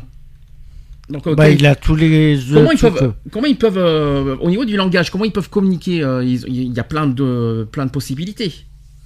Bien sûr Bah, Par il le parle visage là, il parle euh, de, c'est ce par le regard. La plupart du temps, c'est par le regard qu'ils le font. Alors je, alors je vais vous donner des astuces avec le visage, donc les muscles du visage qui sont particulièrement hypo- hypotoniques. Les massages du bébé, les massages du bébé dans ses premiers mois l'aideront à mieux prendre conscience de ses muscles faciaux et donc une meilleure utilisation par la suite lorsqu'il s'agira non seulement de parler mais aussi de manger et de boire. Hein. Ensuite par les yeux. Ouais. Donc quand l'enfant est petit, il est rassurant pour lui d'être porté face à ses parents afin de conserver un contact visuel. Mm. Ensuite, il y a par l'écoute. Ouais. De manière générale, il faut parler à l'enfant bien distinctement afin de lui rendre, euh, afin de lui rendre l'écoute des sons aussi faciles que possible. Donc très très, il faut bien articuler comme tu as dit, euh, ouais. que j'ai bien entendu tout à l'heure. Côté articulation, faire doucement, ne pas aller trop vite, Voilà, etc. Ça, c'est très important. Il y a le langage aussi, parce que le langage est plus long à venir à cause des difficultés d'articulation ainsi que d'une possibilité de surdité non soupçonnée malheureusement. Hein. Donc très important. Et pour préparer le langage, on peut, euh, on peut faire des activités autour du souffle, par exemple. Mhm. La sophrologie, etc. Ça peut toujours aider. Et souffler, en effet, euh, mobilise les joues et tonifie la lèvre, ce qui favorisera l'expression verbale. Et le langage est très long à se mettre en place, et c'est pourquoi l'enfant doit être accompagné par un, euh, par un orthophoniste dès son plus jeune âge pour mettre en place la structure préconversationnelle euh, du langage. C'est pas, c'est vrai que les, les- les- les enfants trisomiques euh, ont beaucoup, euh, voilà, ils doivent passer par là, mais c'est pour leur bien. Puis je sais que pour plus tard, ça Oui, va beaucoup les aider. quoi. Alors c'est vrai que ça, ça peut faire peur parce qu'on Mm. se dit oulala, il faut voir un orthophoniste, il faut travailler sur ça, il faut Mm. faire ça, il faut faire. Et en fin de compte, ça- ça n'a rien de compliqué. Mm. Puisque c'est des trucs qu'on fait pour un enfant naturellement. Avec Je- l'école, Je veux dire, quand on prend son Mm. enfant, on le prend constamment dans les bras. Mm. Quand on lui parle, généralement, on est censé le regarder droit dans les yeux. Mm. Euh, quand on lui parle, on, on articule correctement, on essaye de pas euh, blablater euh, à 140 km/h. Je veux dire, donc ça reste. C'est des trucs qu'on sait qu'on sait, mais qu'on a peur d'appliquer parce qu'on ne sait pas si on fait bien ou mal face à un enfant euh, avec une trisomie, quoi. Hein. Alors que c'est exactement la même chose, quoi. Il y a juste un corps médical au-dessus de nous qui est là pour nous aider et pour euh, euh, faire travailler aussi d'autres euh, d'autres euh, d'autres parties du euh, enfin les parties du corps nécessaires quoi je veux dire hein. moi je vois quand on avait fait l'année dernière le, ce fameux euh, ce fameux rando VTT Mhm. euh, quand ils avaient fini la course, eh ben, il y avait l'orthophoniste, il y avait euh, bon, le, le personnel médical à côté, euh, sans appareillage, sans rien, quoi. Et c'est, bon, bah, allez hop, vous asseyez, allez. Et, et quand ils les faisaient souffler, ils leur faisaient gonfler les joues, quoi. Mhm. Justement, et comme ça, quand nous, on arrivait pour parler avec eux pour voir un petit peu ce qui n'allait, ce qui n'allait pas, sans passer par le corps médical, bah, ça se faisait, mais tout seul. Dans la même lignée, c'est est-ce que mon enfant aura-t-il des difficultés d'expression? Non. C'est une bonne question. Bah non. Alors- difficulté d'expression, il va pas s'exprimer comme une personne euh, avec, une élo- avec une élocution euh, digne de ce nom. Euh, automatiquement, il va y avoir des complications. Mm. Euh, mais euh, Mais il arrivera toujours à s'exprimer. mais voilà, même, euh, il, il va s'exprimer euh, de la, me- la meilleure façon pour lui qu'il peut. Et si on comprend pas, mais il faut pas hésiter à lui faire répéter quoi. Je Alors, dans cette, dans cette question, c'est que souvent l'enfant, s'il a bénéficié d'un bon suivi ORL, qu'est-ce que l'ORL c'est- ouais, c'est Les euh, oreilles. C'est le, le- le- la- le contrôle de l'état des tympans et de l'audition. C'est ça l'ORL. Et aussi d'une rééducation orthophonique bien conduite, s'exprimera oralement sans trop de difficultés. Mm. Et les difficultés d'expression étant généralement dues aux malformations physiologiques. C'est pour ça que le côté psychique, je suis pas tellement d'accord. euh, C'est pour ça qu'on n'a pas été d'accord sur le handicap psychique. Mm. Cependant, certains enfants conserveront des difficultés importantes de langage oral.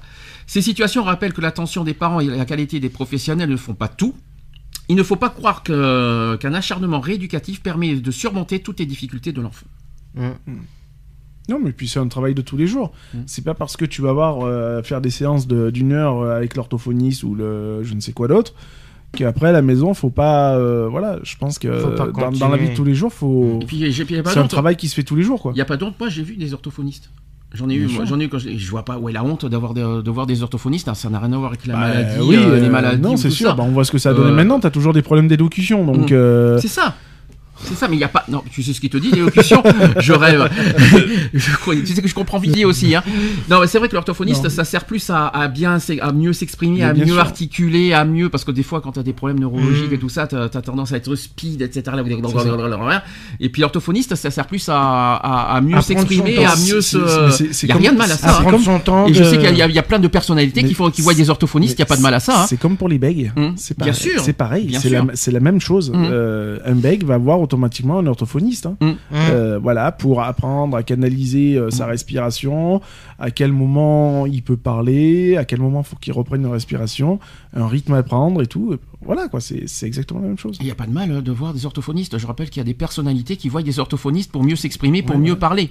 C'est ça. À moins que j'ai raté des épisodes, mais il me semble, hein, euh, c'est ce que je pense. Tiens, une petite question, euh, je vais pas dire de secourisme, mais un petit peu médicale. Est-ce que mon enfant exprimera-t-il sa douleur? Alors, il va peut-être pas l'exprimer, mais il va la faire comprendre. Dans quel sens Non, bah, soit par des gestes, soit par. euh, soit, voilà, par. euh, Enfin, principalement, c'est par des gestes, quoi. Donc, euh, enfin, moi, je l'ai vu comme ça, quoi. Alors, les personnes porteuses d'une trisomie 21 ne se plaignent généralement pas de la douleur, Hum, hum. dont euh, elles ont une perception un peu différente de celle du reste de la population. Donc, il nous faut, il nous faut donc être particulièrement attentifs. Donc ça, ça peut être, ça peut être intéressant pour toi euh, pour samedi, de ce que je vais te dire. Donc, il y a par exemple les changements d'attitude. Il y a les mêmes minimes, euh, des, petites, euh, des petits changements d'attitude qui peuvent être signes de, de, Ah, mais de nous, on va, nous, Ah, on va mais cher- tout enfin, va- nous, on va chercher la douleur. Mhm. C'est-à-dire que si l'enfant, on sait qu'il est tombé, mais que voilà, on sait que c'est c'est Walou, il y a nada qui passe et tout, euh, nous, on va passer automatiquement à ce qu'on fait euh, le mieux, Mhm. c'est une palpation. Du, on va palper vraiment tout le corps Ouais. pour, euh, voilà, jusqu'à détecter la, la douleur. Bon, déjà, c'est visuel. Forcément, s'il y a une écorchure, on va pas les palper sur les écorchures, ça sert à rien puisqu'elle est là.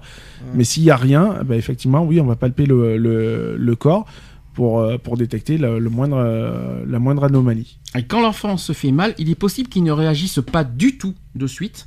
Et ce délai peut, peut faire qu'elle euh, qu'elle reste inaperçue de son entourage. Il faut alors lui expliquer ce qui vient de se passer. Il faut lui expliquer. C'est ça. Hum. En l'aidant à dire où il, a, euh, où il a mal, ou dans quel endroit il a mal, afin de le soulager et de le soigner. Mm. De plus, cela lui permettra d'identifier le ressenti la prochaine fois. C'est ça.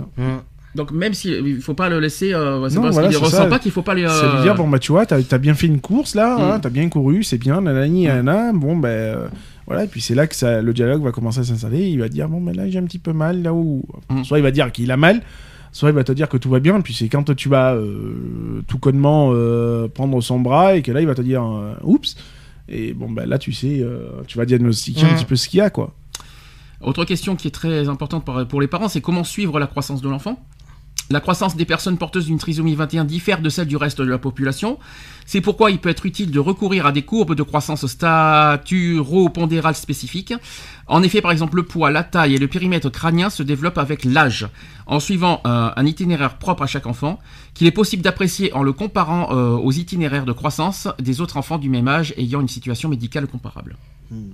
Voilà, ça, ce sont des, euh, là, ce sont des réponses que je pose, euh, que je, voilà, c'est des questions que je réponds par rapport euh, au- Ouais, au- l'évolution, parce que les euh, parents et parce que les parents se posent beaucoup de questions quand, euh, comment vivre avec un, avec un enfant trisomique. Donc, ouais, j'essaie de, de leur donner des réponses par rapport à ça. Bah, qui vivent le plus naturellement possible. hein. Ça- C'est pas parce que leur enfant il est trisomique euh, que forcément il faut changer la- les, les, les méthodes de, euh, de, de- des habitudes de vie. euh.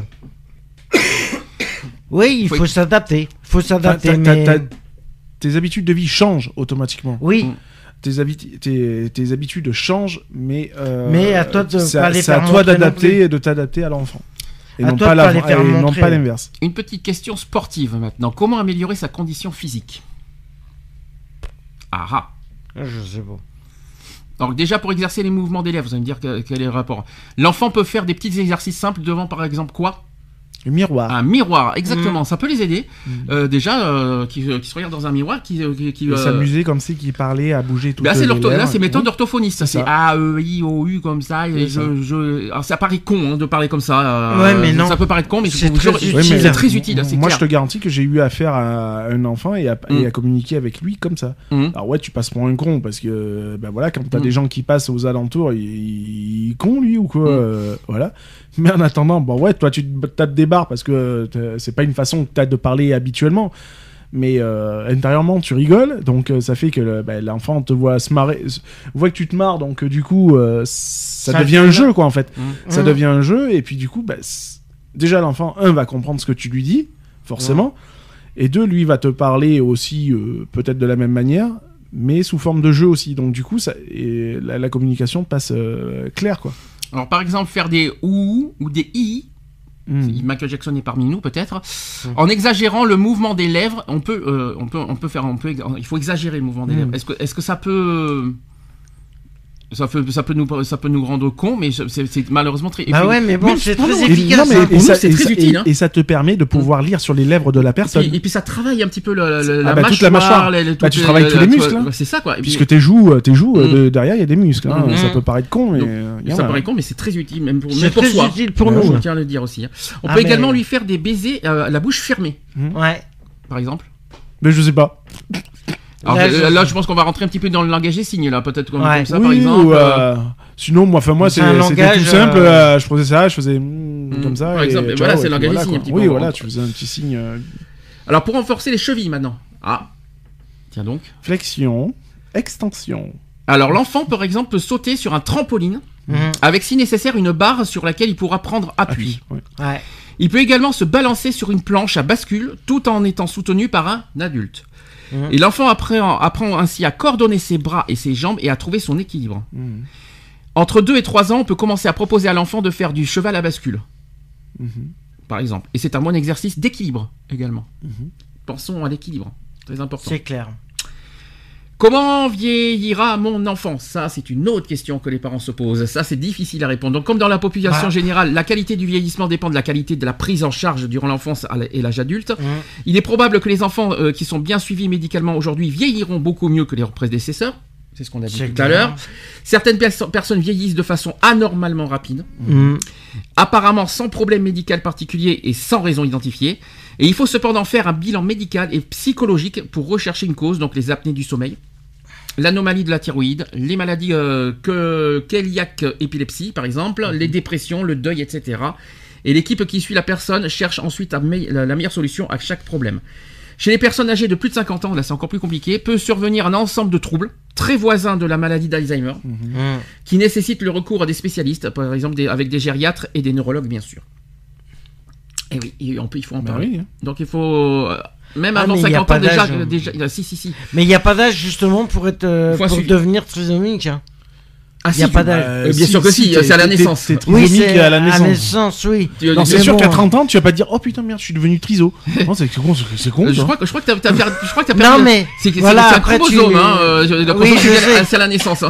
Mais ouais, mais bon. euh, Quoi qu'il en soit, dès, mais dès, dès, dès la naissance, il y a un suivi, quoi qu'il en soit Oui, médical. parce que et maintenant, jusqu'à- jus- maintenant ils arrivent bout à, de sa vie. ils Ah arrivent bah, à le détecter. C'est euh, du début jusqu'à la fin. C'est hein. du- Ça, c'est ça, c'est ça, c'est qu'on le veuille ou non. Après, avec l'âge, malheureusement, il y aura plus des choses beaucoup plus sérieuses Bah, à faire attention. C'est et, beaucoup euh, plus dégénératif, hein, de oui. toute façon. C'est évolutif, hein, de Oui. toute façon. Donc, euh, et ça va pas dans l'évolution, dans le but de dire dans l'amélioration. Non, ça, Ça va va dans l'aggravation, la- justement. Alors, il y a une question, il y a une question qui n'a pas été posée, mais je voudrais qu'on la pose cette question. Est-ce qu'une personne trisomique peut être parent? Ah oui. Ça, c'est la grande question. Je suis pas médecin. Non, alors, On n'est pas médecin, mais moi je pense que biologiquement, si. biologiquement, bien sûr que si. Mais si. Évidemment, est-ce qu'ils peuvent être parents? Est-ce qu'ils peuvent euh, Alors déjà, euh, est-ce que c'est est-ce que c'est génétique le, le- la trisomie 21 Je pense qu'après, il y a, il y a de forts risques de transmission quand même. Mhm. Mm. Puisque ça reste de toute façon un chromosome. Donc, Mhm. euh, le chromosome, quoi qu'il en soit, on en est tous porteurs, hein, de Mhm. toute façon, du, du chromosome. Donc, euh, automatiquement, la, la personne l'est aussi. Donc, elle a... après, est-ce qu'elle est plus exposée à le transmettre Euh, Là est la grande question. Après, qu'est-ce qui leur empêche d'être parents? Ils ont le droit de vivre. quoi, Ah, ils tout ont, à fait. Ils ont le droit de vivre aussi. euh, ils ont le droit à accès Ah, ils ont le droit à l'adoption. Après, euh, moi, je pour pense. moi, je pense qu'ils auraient le droit à avoir accès à n'importe comme euh, toute autre personne, hein, de toute Mm. façon. hein. Mm. Après, à, à savoir quelle est aussi leur condition dans leurs conditions de vie. C'est-à-dire, c'est- parce que t'en as qui n'ont pas forcément besoin d'assistance médicale, euh, donc qui sont vachement autonomes, etc., etc. Maintenant, une personne qui est obligatoirement sous assistance médicale euh, euh, constante, est-ce que bon, je sais pas. Ah, Je sais que c'est possible, parce que j'en ai vu des reportages Mm. euh, sur, euh, sur les personnes trisomiques. Je sais que c'est possible d'avoir un enfant, il y en a, il y en a pas, beaucoup, pas beaucoup qui le, qui le sont, mais je sais qu'il y en a qui le sont.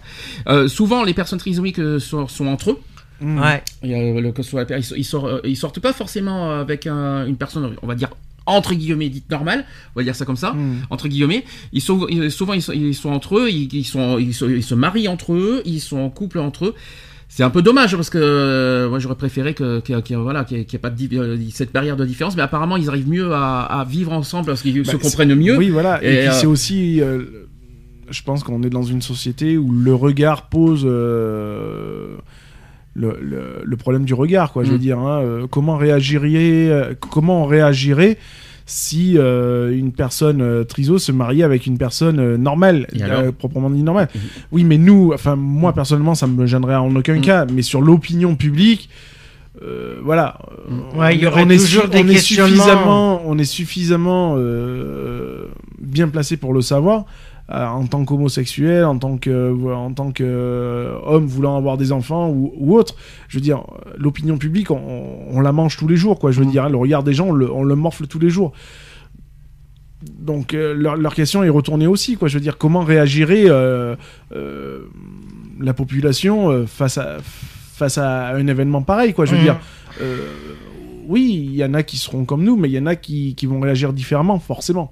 Ils vont dire, ouais, c'est contre nature, c'est contre. Enfin voilà, je veux dire. euh, Mais tu sais, on peut se poser mille et une questions, quoi. Je veux dire, après tout, l'homosexualité bien une maladie. Euh... Ah non, ça c'est ce que les gens Non, disent. mais voilà, c'est non, faux, non, mais c'est ça, c'est ça. Donc euh, voilà, euh, on passe pour des pour des euh, transmetteurs de, de maladies, etc., etc. Euh, c'est ce que pense le- le- une certaine opinion publique. Donc euh, pourquoi ils penseraient pas une telle chose aussi envers envers ces personnes-là? Mm. Je veux dire, on, a- on arrive à un point où ouais, on arrive à, à, à se poser mille et une questions et à voir le bon comme le, comme le mauvais. Quoi. Je veux dire, il faut pas non plus se bercer d'illusions de se dire, ouais, la- euh, faut pas oublier que, voilà, que la trisomie, c'est quand même une maladie. C'est pas une joie de vivre hein, non plus. hein, euh, Enfin, je pense que euh, n'importe quel triso n'est pas forcément fier de l'être. hein, euh. Alors, Non, je alors, vais pousser, alors je vais pousser la question plus loin. Tant pis. Je veux pas parler. euh, moi, j'irai pas jusqu'à la sexuelle, euh, jusqu'aux Mm. relations sexuelles. Ça, c'est personnel, c'est privé, c'est tout ce que vous voulez. Par contre, si jamais vous, euh, vous tombez sur une personne trisomique et qui est amoureux de vous, vous faites quoi? Mais moi, je suis fan, moi, donc euh, moi, je suis complètement fan. Est-ce que vous le rejetteriez d'abord? Non, moi, je peux pas rejeter, c'est pas possible. C'est pas possible. Moi personnellement non. Ça fait un an que rejette, ça fait un an que je vois la même personne, donc euh, Mm. ouais non, euh, voilà. Euh, elle me l'a dit, euh, enfin voilà, elle me l'a dit lors d'un poste de secours, donc c'était trop mignon, tu vois. Mhm. Et puis on a gardé, enfin on a gardé cette relation amicale, tu vois. Mhm. On se voit de temps en temps et tout, puisque la DPI n'est pas n'est pas forcément loin de chez moi, je suis juste en Mhm. face. Donc euh, voilà quoi, c'est on, on se voit de temps en temps, quoi. Je veux dire. Et puis c'est bah voilà quand elle me voit c'est ah c'est mon chéri c'est mon machin mais voilà mais ça reste ça reste fan quoi c'est Y a voilà. rien, et ça te met pas mal à l'aise? Non, ça me met, met franchement pas mal à l'aise bien, au bien au contraire ça ça m'a ça m'en fait rire Hum. et puis c'est Rire. puis- Ouais, non, mais quand mais rire, dans- rire dans le sens où c'est euh, euh, pas, pas, du, pas du style de se, de, de se moquer d'eux, Mm. mais dans le sens où c'est, bah, voilà, euh, C'est un jeu. pour cette C'est personne. un jeu. Non, c'est c'est pas un jeu, c'est pour Non, cette personne. Pour cette Prendre ça au personne. sérieux, attention. Pour hein. cette personne, voilà, euh, j'ai été là pour elle euh, lors d'un événement, bon, où elle s'est fait mal, nanani, nanana. Euh, été là pour elle et tout. Elle m'a confié des choses. Mhm. Euh, voilà, bah, je suis un confident. Je suis beau, bah, je- dans, dans sa tête à elle, oui, Mhm. voilà, je, je suis plus qu'un confident, tout ça. Moi, dans ma, dans ma tête à moi, euh, ça reste, le confident. je reste le confident, un ami. Tu serais pas marié, tu Euh, tu je, laisserais je- ou pas je- je sais pas, honnêtement, j'en sais rien. euh, euh, ça aurait été un autre avenir. Euh, je ne suis pas maître de mes différents Mais avenirs. mais tu dirais pas non J'aurais pas dit non. En tant que J'aurais- célibataire, non, voilà. t'aurais pas J'aurais pas, loin de là de dire non. Loin de là de dire Ça non parce pas- que ça, J'attends pas forcément du- d'une personne, tu vois. On va parler de femmes parce que pour, euh, pour avoir des enfants, voilà, on va partir un peu dans la norme. Mhm. Euh, euh, vouloir avoir être avec une femme, euh, peu importe son handicap, vouloir ou pas vouloir d'enfant, la question ne se pose même pas. Donc en tant que célibataire, euh, avoir une relation sexuelle avec une, avec une personne trisomique, te- Ça m'aurait pas gêné. ça t'aurait pas gêné. Ça m'aurait pas gêné. Euh, Même l'embrasser en public. Ah non, ça m'aurait pas gêné parce qu'après tout, ça reste une personne euh, comme les autres, quoi. Je veux dire, Mhm. Hein, enfin, il y, a- il y a eu de ça il y a quelques années, euh, un couple d'ailleurs euh, qui euh, l'homme faisait, je crois, 2 mètres et des brouettes Hum. et qui s'est marié avec une, c'est pas une insulte, hein, avec une Lilliputienne. Je me rappellerai toujours je- parce que je me C'est rappelle. pas gentil ça. hein. Bah, c'est, Mm. ça s'appelle comme ça, j'y Mm. peux rien. D'une personne qui est plus petite que la que la taille normale, de- même d'une personne de petite taille est beaucoup plus petite, tu vois. Donc, bah, ils se sont mariés. Enfin voilà quoi, ils Bien vivent leur, leur vie au Bah, grand regardez au- au Mimi Mati, euh, si on Oui, parle voilà. de Barça. Oui, mais voilà. Mais moi, la, la personne est encore plus mignonne que Mimi Mati. Ah, D'accord. Donc Et- voilà. et- Mais ils vivent, ils vivent leur grand amour, quoi. Je veux Bien dire. sûr. Donc c'est fabuleux à voir, quoi. Je veux dire. Et puis le regard des gens, mais qu'est-ce qu'on a à foutre, quoi. Je veux Mm. dire. Euh, le, le- le- c'est quoi qui importe dans une vie? C'est le regard des gens ou c'est l'amour que t'as pour la personne? Je pense que la, la réponse, elle est toute faite. Euh, Enfin voilà, quoi. Je veux, je veux dire, il arrive un moment donné. Euh, faut arrêter ce, ce genre de cliché, de ce genre de, de, de mépris aussi, puisque ça reste du mépris. Mhm. Euh, voilà quoi, je veux dire, euh, personne est personne est différent, c'est tout. On, on est comme on est. Et voilà quoi, je veux dire, hein, on, a, on a tous eu euh, de- dans, dans notre vie, euh, ben, on, est, on est soit avec une maladie, soit on est avec un handicap, soit on vient avoir un handicap plus tard, mais ça reste toujours nous quoi, je veux dire, on reste toujours soi-même. Une recommandation pour les personnes qui, sur les comportements, sur les agissements des gens, qui, font face à une personne, euh, qui font face à une personne trisomique, qui, euh, qui soit, qui dit, qui vient vers vous pour discuter, soit qui dit qu'il vous, qui euh, que, que- je suis amoureux. Qu'est-ce, qui, quels sont les comportements à avoir face à, face à ça? Il faut pas le prendre Bah, mal, il faut pas le prendre mal, il faut pas réagir comme des Tu cons, peux pas, ça tu clair. peux pas avoir un comportement mauvais. euh, Euh, si, il y en a plein qui n'ont. Alors là, si, malheureusement, Mais euh, euh, nous, on par a- rapport à ça, moi je sais très bien, ayant eu l'expérience de d'être sorti avec une trisomie 21, euh, je peux te dire que mon moi je moi ça diffère tu vois personnellement sa différence elle ne me gênait pas. Je j'y faisais même pas gaffe. Pour moi, elle était une personne normale comme elle comme moi. elle est Elle toujours. est toujours une personne normale. Mm. Je sais pas si elle est encore en vie euh, actuellement, mais parce que moi j'en avais j'en avais 14 quand elle elle en avait elle en avait 27. Euh, Bonjour le, la pédophilie. Et au revoir. Mais voilà, on Parce que là, il n'y a pas de consentement. hein. Euh, là, c'est sûr. non mais voilà après euh, et c'est vrai que c'est pas moi c'est je m'étais fait euh, c'est je m'étais mis ses parents de, son, euh, de mon côté en fin de compte je- euh, voilà c'était pas par rapport à j'ai- je m'entendais bien avec ses parents en plus. T'es Et- pervers en plus, tu t'es t'es mis les parents de- dans Non, ta mais- poche. Oh là là. Non, mais je m'entendais bien avec Non, ses mais je parents. sais, je rigole. Voilà, c'est. T'as acheté des parents J'arrive pour avoir la fille. Mais J'arrive pas à définir le, le lien que j'avais avec elle. J'arrive pas à le définir. C'est un lien qui est. Bah, déjà, c'est particulier que même en, en tant qu'ami, euh, si on, on doit être ami ou sortir avec euh, une personne trisomique, le lien est Mm. forcément différent parce que la- l'approche va être différente, les dialogues vont être différents et intellectuellement ça va être différent.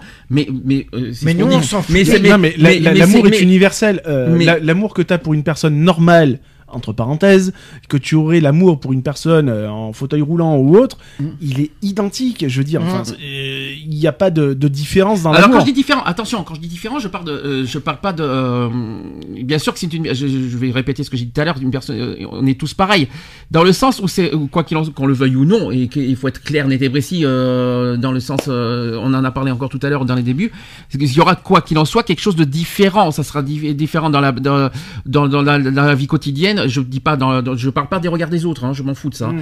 Mais euh, ça Mais sera, tu t'en il y aura toujours, il y aura toujours, euh, voilà, une, euh, après, est-ce qu'il faut, il y aura toujours, voilà, une différence au niveau. euh, Après, y- y- ça. il y aura- Mais après, ça- après, on peut vivre avec. C'est ça que je Ouais. veux dire. Dans le sens où euh, cette différence c'est cen- est censée se briser et on peut vivre, que ce soit amicalement, intellectuellement, Amoureusement, amoureusement, ouais. on peut vivre avec, ensemble, en mélangeant, on va dire, ce, cette, euh, bah, de- nos, nos, nos, Mais nos il y a une alchimie qui se C'est ça, passe. on va dire ça comme ça. Il y a une alchimie qui se passe que tu peux pas que tu peux pas décrire Mm. automatiquement. Mm. Mais pour toi, euh, voilà, tu vas avoir des, tu vas avoir une façon, euh, les autres vont avoir une façon de vous voir euh, ensemble. Toi, tu, tu vas être, en- tu vas être avec et tu vas, t'as, une comme- définition différente. Je vais vous donner d'autres Chacun- exemples. Je vais donner d'autres autres exemples. Vous allez comprendre là où je veux en venir. Par exemple, une personne maigre qui sort avec une personne obèse, ou Mhm. par exemple quelqu'un qui a des, quelqu'un qui a, qui a, qui, on a parlé de minimatique, quelqu'un qui, a, qui, a, qui a une taille plus petite avec quelqu'un qui a une taille normale. Euh, voilà, on peut, on peut, on peut, euh, on peut vivre avec ces différences et euh, trouver une, euh, comme tu, tu as prononcé un bon mot, l'alchimie, parce qu'on peut trouver, euh, on peut trouver un truc. Euh, ça- mais, voilà quoi. c'est possible. Il y a toujours une adaptation de Mm. toute façon, d'un côté comme de l'autre. Mm. Euh, quand tu vis en couple avec une personne, tu t'adaptes à, à, à ta moitié comme ta moitié s'adapte à Ah, toi. ben voilà, c'est dans les Donc, deux sens. hein. Il faut euh, bien, voilà. il faut, il faut Donc, bien penser. hein. euh, je veux dire que tu vives avec une personne euh, qui, euh, qui a un fauteuil roulant, ou que tu vives avec Voilà. une personne qui fait 3 mètres de haut, tu t'adaptes. C'est ça. Et comme la personne va s'adapter automatiquement à toi. Donc, euh, Et mais l'amour, c'est pas une histoire de physique, de mental, de ça. ci, de là. C'est ça qu'il faut se dire. C'est ça que je voulais en venir. Déjà, Mm. la- la- l'amour, c'est quelque chose qui n'est pas palpable. Euh, Mm. tu, Mhm. tu ne peux pas la toucher. L'amour, tu ne le touches pas. Mm. C'est voilà, c'est comme tu. Alex l'a si bien dit, c'est une alchimie. C'est une alchimie, c'est une essence. C'est c'est quelque chose que tu qui ne se touche pas quoi. Mm. Euh, donc voilà, c'est c'est une alchimie, c'est comme ça. C'est les le, le corps qui parle, c'est le cerveau qui parle, c'est etc etc quoi. Mm. Je veux dire, c'est c'est l'être humain qui parle hein, qui parle pour être plus plus général. Euh, donc tu, tu ne peux pas. euh, c'est quelque chose que tu ne contrôles pas. C'est Mm. comme les sentiments, ça se contrôle pas. Quand tu aimes une personne, quand tu as des sentiments pour elle, ce qu'on appelle vulgairement le coup de foudre, eh ben, Mm. c'est soit tu l'as, soit tu l'as pas. Mm. Et- C'est mais c'est quelque chose que tu ne contrôles pas et tu ne contrôleras jamais. Quelqu'un qui va me dire qu'il contrôle ses sentiments, mais je rigole d'avance. Mhm. C'est quelque Bah, chose c'est que, que tu, ça. tu ne peux pas contrôler. Euh, euh, moi, la, cette gamine, euh, cette gamine que j'ai vue l'année dernière, euh, ça, ça se contrôle pas. La façon que ça s'est fait, c'est déjà un, c'était complètement inattendu, c'était machin. Mais, Mais ça se contrôle pas. ce qui ça arrive arrive quoi. Je veux dire, euh, voilà, c'est mon chéri, c'est mon machin et tout. euh, euh, bah ouais, mais certes pour Enfin, pour nous, ça reste Mhm. des mots, mais pour elle, c'est beaucoup plus, quoi. C'est Mhm. beaucoup plus que des mots. Donc, ouais, bah, moi, je suis pas là pour jouer avec, avec tes mots à toi. Moi, bah ouais, je me suis plié à tes mots. Bah ouais, tu m'aimes, bah, moi aussi, je t'aime. Mhm.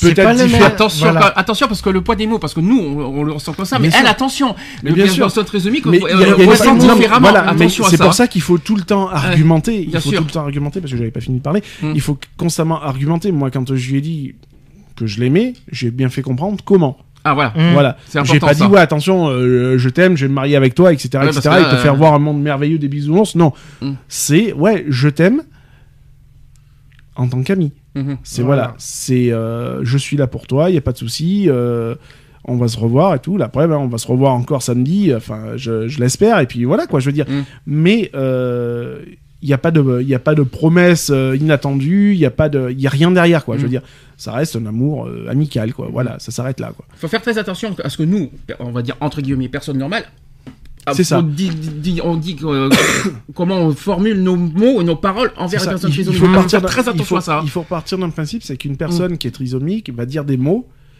mais n'a pas forcément mêmes- la, les- la- la répercu- Oui, ne comprend pas la répercussion que les mots peuvent avoir, Mm. tandis que nous, on est pleinement conscient de ce qu'on est en train de dire Mm. et comment on le dit. Mm. Donc, euh, c'est toujours pareil. Quand on parle à une personne, il y a une façon de parler, il y a une intonation à respecter.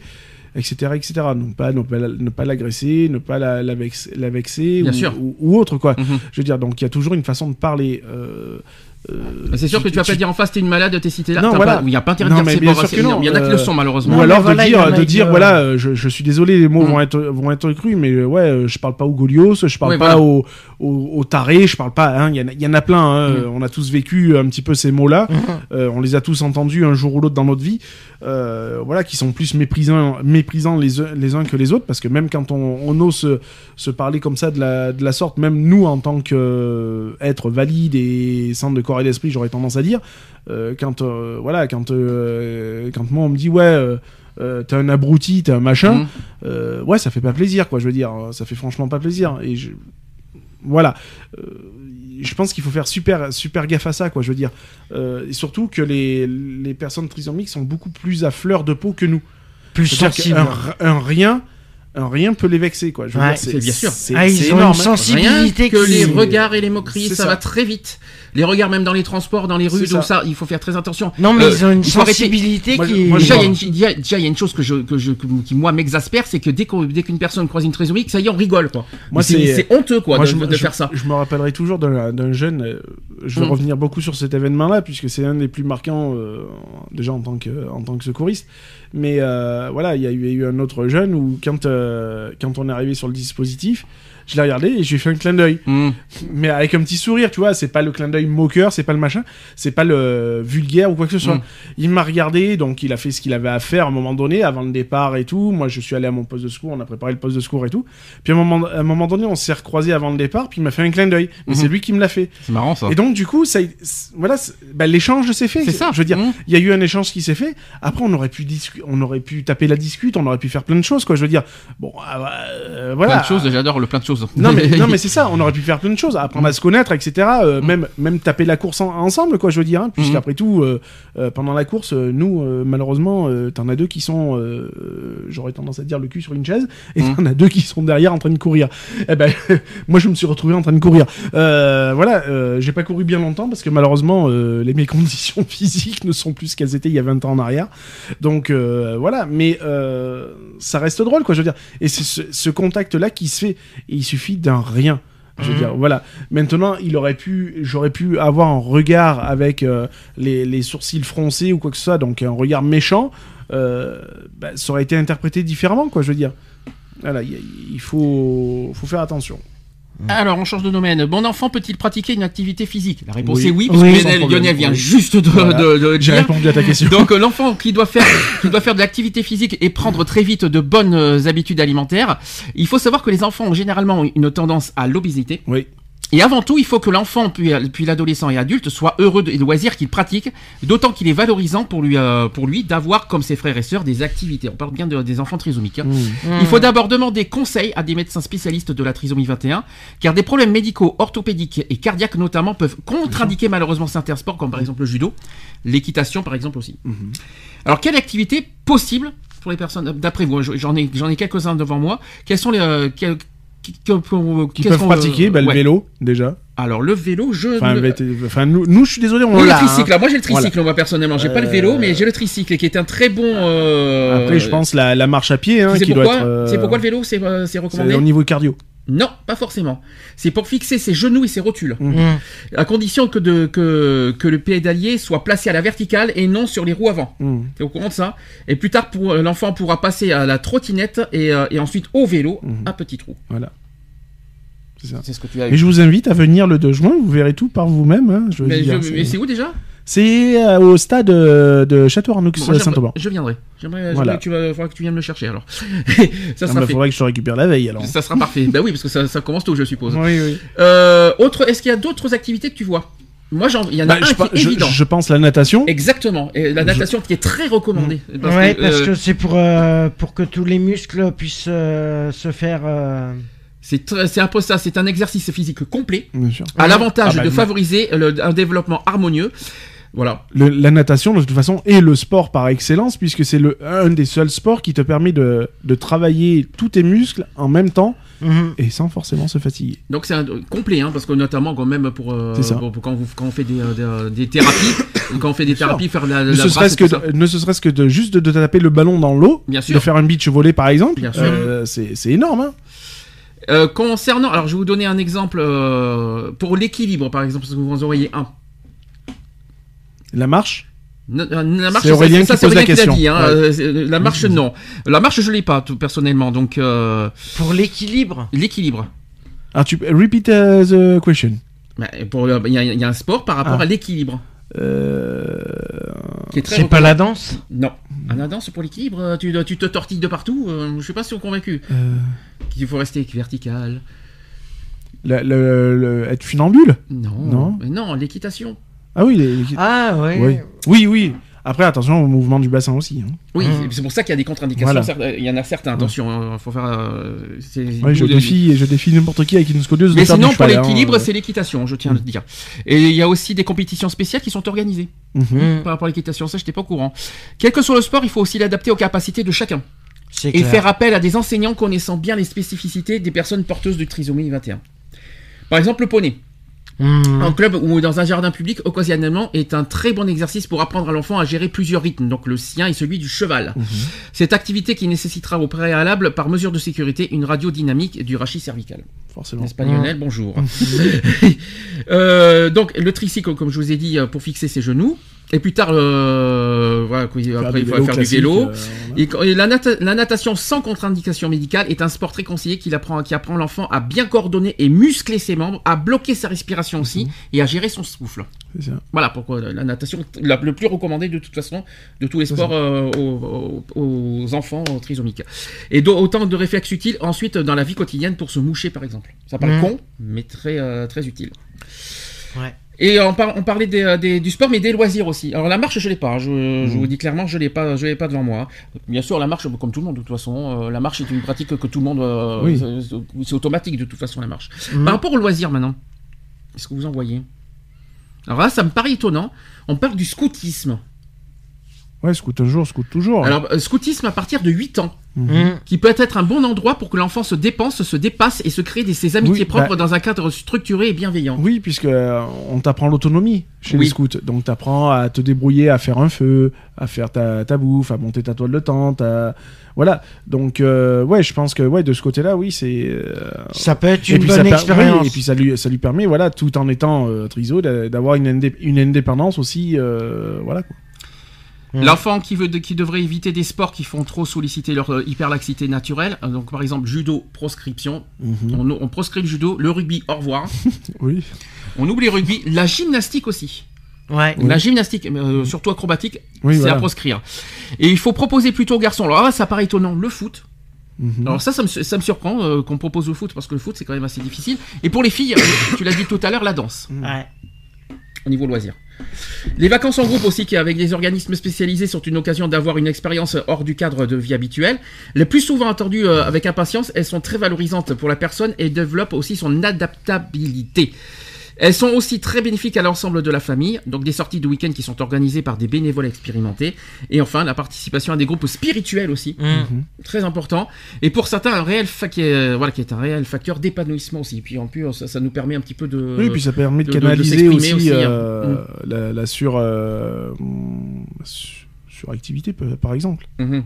La suractivité. Enfin, le, la, comment on appelle ça là le, euh, ah, quand quelqu'un est trop actif, là, la L'hyperactivité. L'hyperactivité, merci.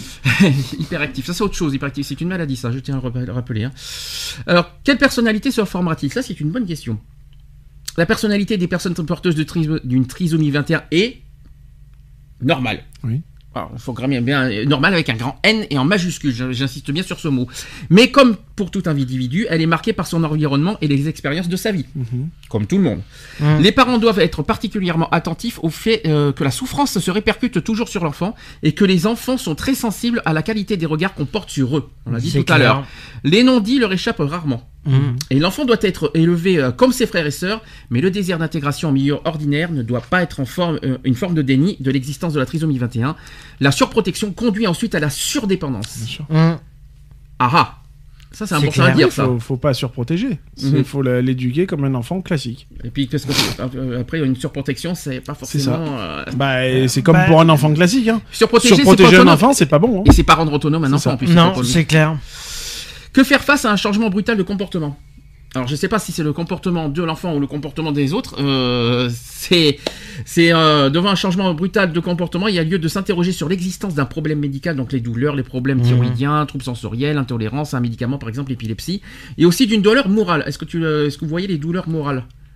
Alors les deuils, c'est pas évident hein, de, de les voir. Il y a aussi le mariage d'une sœur, etc., qui peut perturber presque toujours les garçons, alors que les jeunes filles et les femmes acceptent le mariage de leurs frères. Mhm. Ça paraît surprenant. Euh, aussi par rapport aux agressions, la maltraitance. Mhm. C'est clair. Ça aussi, il faut faire Ouais, mais attention. tout est un facteur. euh, Euh, ça serait vraiment moche si, euh, si les parents maltraitaient leur, euh, leurs enfants trisomiques. Déjà que les enfants doivent, se, doivent on va dire, euh, avoir une Bah, forme d'adaptation euh, différente. battre, euh, Non, mais c'est pas ça. C'est qu'ils doivent pas tra- maltraiter. euh, déjà, c'est un petit peu dégueulasse de maltraiter des enfants. Mais euh, déjà, on tape pas un enfant. euh, en général. Tout, tout- tout bonnement, euh, tel qu'il soit, euh, triso ou pas triso. euh, tu touches pas ton enfant, quoi. Alors là, c'est une bonne question. Doit-on faire appel à un psychiatre? Non. Ah, t- Est-ce que les personnes trisomiques ont besoin d'un psychiatre Je pense comme toute Non. personne. S'il y a besoin. si, vra- si, ça, si vraiment t'arrives à un summum. euh, Pour, sur- pour, pour, pour- pour- comme tout le monde, pour un deuil, pour une dépression, oui. Mais pour la trisomie, non. Bah, non, c'est pas en voyant un psy que tu vas te guérir de la triso, hein, de Mhm. façon. hein. D'abord, on n'en guérit pas, hein, Mhm. donc euh, voilà, faut, faut, faut quand même pas se leurrer. Hein. Faut pas que les, les parents aussi se mettent dans la tête que oui, mon enfant va guérir. Non, c'est pas un rhume des foins qu'il a, hein, c'est une maladie, euh, Mm. c'est une, ma- une, une maladie définitive, quoi. hein. donc, il n'y a pas de, il a pas à l'heure actuelle de traitement qui permet de, de guérir. Il n'y a pas de traitement tout court qui permet de guérir de la, de la triso, hein, loin de là. hein. Par contre, euh, c'est vrai que souvent, il- il- ça nécessite plus que la population générale, euh, parce qu'il y a, voilà, comme on a dit, ils sont plus. euh, Ils sont plus demandeurs, donc Ouais.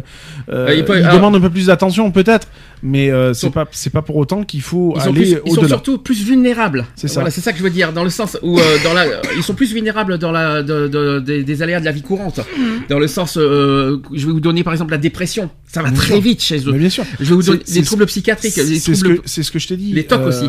Un, Ah, les un tocs, ouais. rien, Mm. un rien ainsi ainsi, ainsi, euh, minime soit-il, Mm. euh, ça peut aller très vite quoi. Je veux Mm. dire un regard, euh, la façon de regarder, Mhm. ça ça peut dégénérer mais à une vitesse et même un mot plus haut que l'autre, ça peut dégénérer à une vitesse grand V quoi. Alors maintenant, on a, on a oublié de parler de l'école. Est-ce que la, la scolarisation euh, est possible? Ah bah oui. Est-ce qu'ils peuvent aller à l'école? Oui. Bah oui. Alors, Oui, après c'est une question d'assimilation. C'est une euh, question d'adaptation après. Voilà, Il y en a je pense qui ont que c'est des programmes euh, un peu plus adaptés, quoi. Il y en C'est a qui ont besoin des, des aides. Ils euh, peuvent aller en milieu scolaire, mais avec un programme adapté à leur, euh, C'est à leur maladie, C'est forcément. tout à fait ça. Donc la scolarisation et le parcours scolaire restent quand même compliqués pour un, pour un enfant trisomique. Comme l'enfant est assez bon récepteur, mais plutôt mauvais émetteur, Mmh. ouais, ça c'est le problème. Peu de paroles construites, peu de graphismes, etc. Il n'entre pas dans les évaluations classiques de l'école. C'est ça. L'inscription en halte garderie ne serait-ce que quelques heures par semaine, et c'est quand même un atout majeur lors de l'inscription scolaire. Tant que c'est bénéfique pour l'enfant, les parents ont à s'investir du mieux qu'ils peuvent dans l'insertion scolaire de leur enfant. C'est-à-dire dans le fait qu'il soit accueilli à l'école maternelle au même titre que les autres. Mmh. Alors après la maternelle, on passe à la primaire. Donc est-ce qu'il pourra aller jusqu'à la primaire? Oui. Bah oui. donc après 6 ans, voire 7 ans, plusieurs possibilités sont, sont envisageables selon les enfants. Donc il peut suivre un parcours dans une classe spécialisée, Mhm. située au sein d'une école ordinaire, avec une intégration dans les classes primaires dans certaines activités. Un parcours dans un établissement spécialisé ou exceptionnellement un parcours en intégration individuelle dans les classes primaires avec le soutien d'un auxiliaire de vie scolaire. Voilà, c'est ce que je scolaire, voulais les dire. AVS. Ça vous parle ça? Mhm. Ouais. Voilà. Ensuite, est-ce que ça va être facile pour les personnes, pour les enfants trisomiques? Ça, c'est une autre question. Euh, le mode de, scolarisation de l'enfant est souvent remis en cause. Il nous faut alors anticiper et savoir tenir le cap. Et en cas de difficulté, on peut se faire aider d'associations, de familles dans le même cas. Le système est tel que les choix ont tendance à être pris par les différentes commissions et non par les parents. Si les décisions ne semblent pas convenir et que les- la situation paraît bloquée, mieux vaut alors penser à s'adresser aux instances supérieures, donc par exemple le rectorat et la préfecture, Mhm. afin de les sensibiliser à notre demande. Et en général, les demandes de ce type sont accueillies avec bienveillance. Heureusement. Alors, Bah, vraiment, merci. heureusement même. Est-il possible de rencontrer un refus de scolarisation? Oui, Alors là, c'est là, il- réfléchis bien- réfléchissez bien à ce que je viens de dire, oui, parce que là, il y a un piège. Euh, Est-il possible de rencontrer un refus de scolarisation? Oui. Moi, je peux te dire que oui. Je pense que non, moi. Vaut mieux pas. Non, vaut mieux pas, mais ça Tu n'as- c'est déjà pas le droit de refuser euh, C'est interdit de un, refuser. un- enfant euh, au droit à, l'édu- enfin, à la, à la scolarisation. L'école est obligatoire de toute façon. Alors, donc, vous savez euh, pourquoi Alors c'est pas pour les, c'est pas à cause de ça que c'est que c'est qu'ils ont pas intérêt de refuser. Il y a une loi qui existe et la loi qu'on connaît très bien. C'est pas la loi contre la discrimination, c'est la loi du handicap hein, du Mmh. 11 février 2005 qui re- qui ferait que euh, voilà ne devrait pas avec cette loi là c'est interdit de refuser une scolarisation et pour tous les enfants. hmm. Et, euh, Enfin, ils, ils ont pas refusé, les écoles n'ont plus à refuser les enfants qui ont, qui, qui ont n'importe quel handicap. Hein.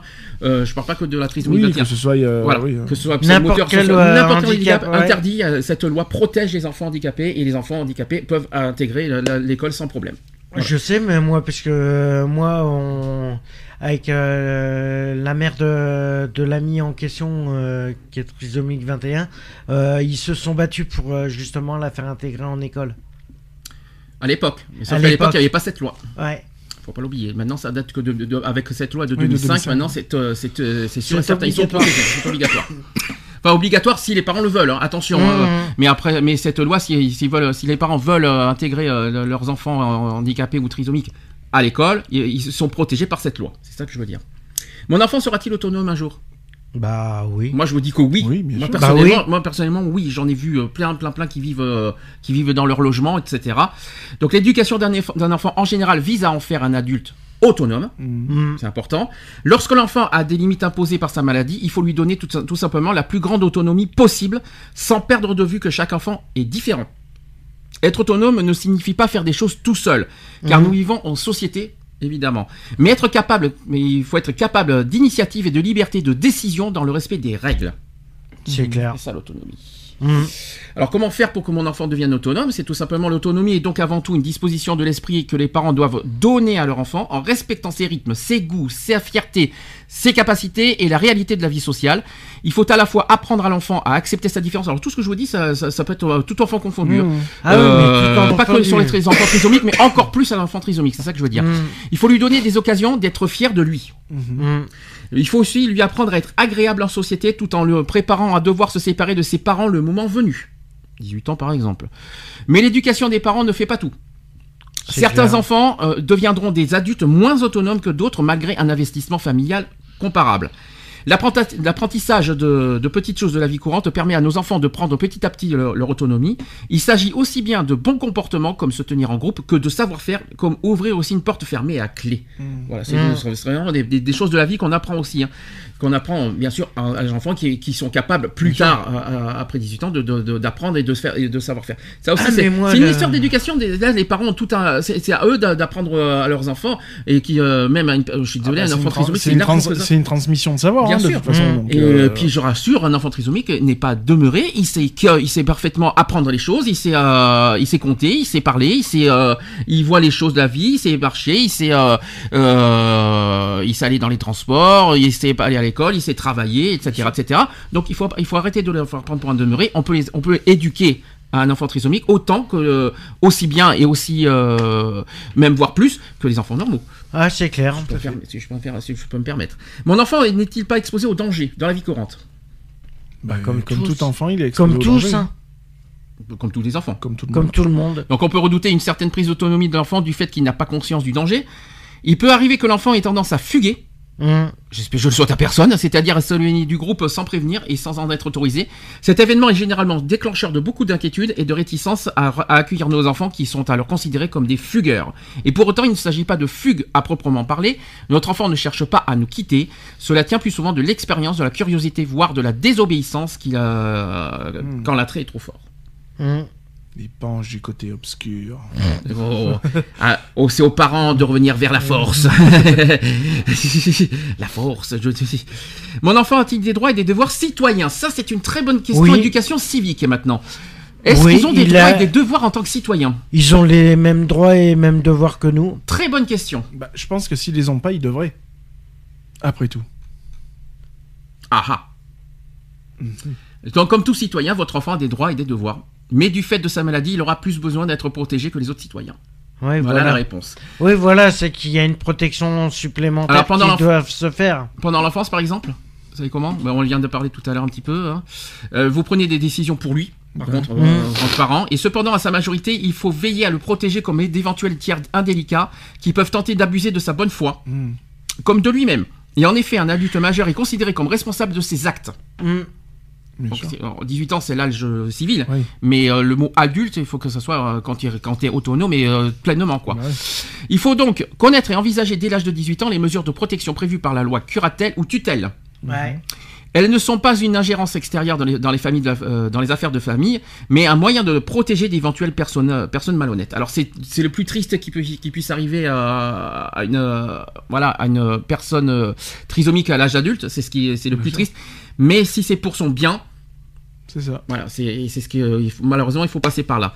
Et enfin pour les actes importants de la vie, les adultes responsables, donc les parents en général, doivent euh, doivent après avoir recueilli dans la mesure du possible l'opinion de la per- de la personne porteuse d'une trisomie 21, prendre des décisions la concernant. Sachez qu'un médecin, un juriste, euh, une assistante sociale connaissant bien les problèmes liés à la maladie sont de bons conseils pour choisir la solution adaptée. Hum.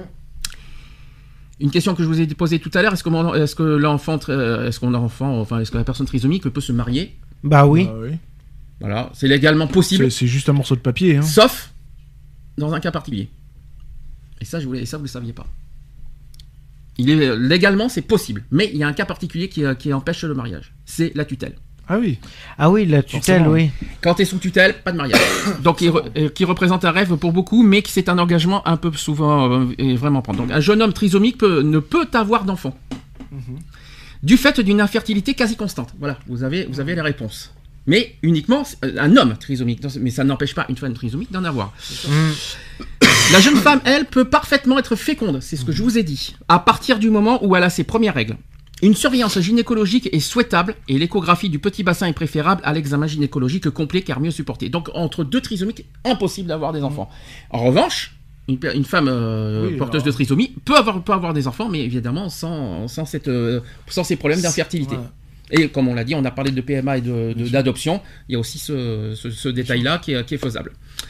Euh, des cas de protection juridique, ils, ils- ils ont, pas comme tout le monde, hein. tout citoyen français devient majeur et pleinement responsable de ses actes à 18 ans. Bien sûr. juridiquement parlant, je parle. Ceci met en danger les personnes porteuses d'une trisomie 21 par- qui, par maladresse, imprudence ou excès de candeur, peuvent être à l'origine d'accidents ou victimes de personnes sans scrupules. Ah ah. Ouais, ça c'est possible aussi. Ah, ouais. ah, ça c'est triste à dire hein, malheureusement. Ça- Sauf, alors si c'est sous tutelle c'est tranquille, si c'est pas sous tutelle c'est beaucoup plus Mm. beaucoup plus triste, hein, c'est ce que je veux dire. Il est donc impératif de les protéger juridiquement, les, fais- euh, les faisant devenir ainsi des personnes majeures protégées. Hum. Voilà, c'est ce que je veux dire avec les tutelles. La protection maximale est garantie par la mise sous tutelle. Le juge des tutelles désigne un tuteur qui prend toutes les décisions importantes pour l'adulte. Il y en a qui connaissent ça. hein. Le tuteur idéal connaît bien la personne et ses goûts et le respecte. On va dire ça comme ça. hein. Et s'il est jeune, il facilitera, il facilitera la, dif- la difficile transition qui suivra le décès de ses parents. C'est dur ça. Et certains parents préfèrent opter pour la mise sous curatelle. Qu'est-ce que c'est quoi la différence entre tutelle et curatelle? C'est un peu plus, euh, un peu plus poussé, je crois. Le curatelle, c'est sur le sous juge du tutelle, Mm. et qui, euh, qui nomme d'ailleurs alors un curateur. Et la mise sous curatelle donne une protection moindre, qui mais, mais, mais maintient le droit de vote. C'est ça. Donc il garde quand même ce, ce droit citoyen euh, derrière. Hum. Et autre question qui est aussi qui, est- qui est, qui est- qui est forte, c'est est-ce qu'il peut travailler? Ah bah oui. Ah ah, En milieu adapté. en principe oui. Voilà. Ça sera plus logique. Donc le travail est un élément important de la dignité de la personne humaine et une personne porteuse d'une trisomie 21 devrait exercer une activité professionnelle quand cela est possible. Voilà. Certaines personnes ayant une autonomie importante et bénéficiant d'appuis familiaux peuvent travailler en milieu ordinaire, mais ces cas sont rares. Mhm. Et les choses ne sont pas toujours simples, car les exigences sont de plus en plus fortes dans le monde du travail, et vous le savez très bien. Clair. Donc, une fois adulte, la personne peut travailler en- soit en milieu ordinaire, soit en milieu Adapté. protégé. Adapté. On appelle ça protégé. Euh, L'orientation dépend de la CD CDAPH, la Commission des droits et de l'autonomie des personnes handicapées, qui prend en compte l'avis des intervenants en charge de- du jeune. Un emploi en milieu ordinaire reste très exceptionnel, donc c'est rare, hein, c'est très rare. hein. Sinon, c'est en ESAT. Voilà, c'est ça, exactement. c'est exactement ça. Il demande un accompagnement et un soutien de l'adulte et une bonne préparation d'entreprise. La majorité des personnes travaillent en milieu protégé, notamment dans les, les- ESAT. Ça veut dire quoi ESAT Euh, établissement. Euh... Ça, ça va. Je sais plus. Après. Service, Service adapté. Non. non établissement et service d'aide par le travail, Voilà. ça s'appelle. Je suis bien placé pour le savoir, hein, donc. euh, Et enfin, dernière question, comment préparer le futur de son enfant? Et là, c'est le plus, le plus coriace que je, que je vous dis. Et après, on passera au témoignage pour finir. Alors, il n'y a pas d'âge pour commencer à vieillir déjà. Oui, bah oui, Mhm. forcément. oui. On est D'accord. Il faut donc y penser dès l'éducation du petit enfant. L'éducation, ça s'apprend de suite. Ah bah, tant qu'à faire. Et il n'y a pas d'âge euh, voilà, de suite. Donc c'est l'affaire de tous, que qu'on soit parents, grands-parents, frères et sœurs, professionnels, amis, de lui permettre tout au long de la vie, d'après vous quoi? D'être aimé par les autres, par exemple. Mhm. Puisqu'un jour, on ne sera plus à ses côtés. Ouais. Parce que le but, le but aussi, c'est qu'il soit indépendant. Bah, Et pas d'être tout le temps constamment derrière lui pour le... Ne pas être dépendant. Ne pas être dépendant. Disons, amicalement, oui. Amicalement, c'est pas une histoire de dépendance, mais amicalement, on sera toujours euh, en tant que soutien et euh, tout ça. Tu- ami, oui. Mhm. Sauf si euh, l'ami en question euh, s'éloigne. mais pas au moins, mais pas pas au, pas au point de d'être euh, qu'il soit dépendant des- de ses amis, de ses parents, Non, etc. sûr. Alors, un aussi ait des amis aussi, de vrais, des vrais sûr. amis. On peut appeler ça des alter-ego et dans la, dans la même situation du handicap que lui, qui euh, puisqu'il est appelé à vivre et à travailler avec eux. C'est ça. C'est pour ça qu'ils se côtoient entre eux. C'est pas une Ouais. histoire, c'est pas parce qu'ils, c'est pas un clan. C'est parce que euh, c'est plus facile entre eux de de, de, de travailler entre, entre eux parce qu'ils se comprennent mieux. Ça, ça veut pas dire qu'ils qu'ils côtoient pas des personnes euh, ordinaires. Ah non, il y en a qui en côtoient. Hein. Oui, bien sûr. Alors ensuite, il faut leur apprendre à être heureux, en dehors de la présence physique des parents, Mhm. puisqu'il est appelé à quitter la maison, C'est ça. Comme les autres, de toute façon.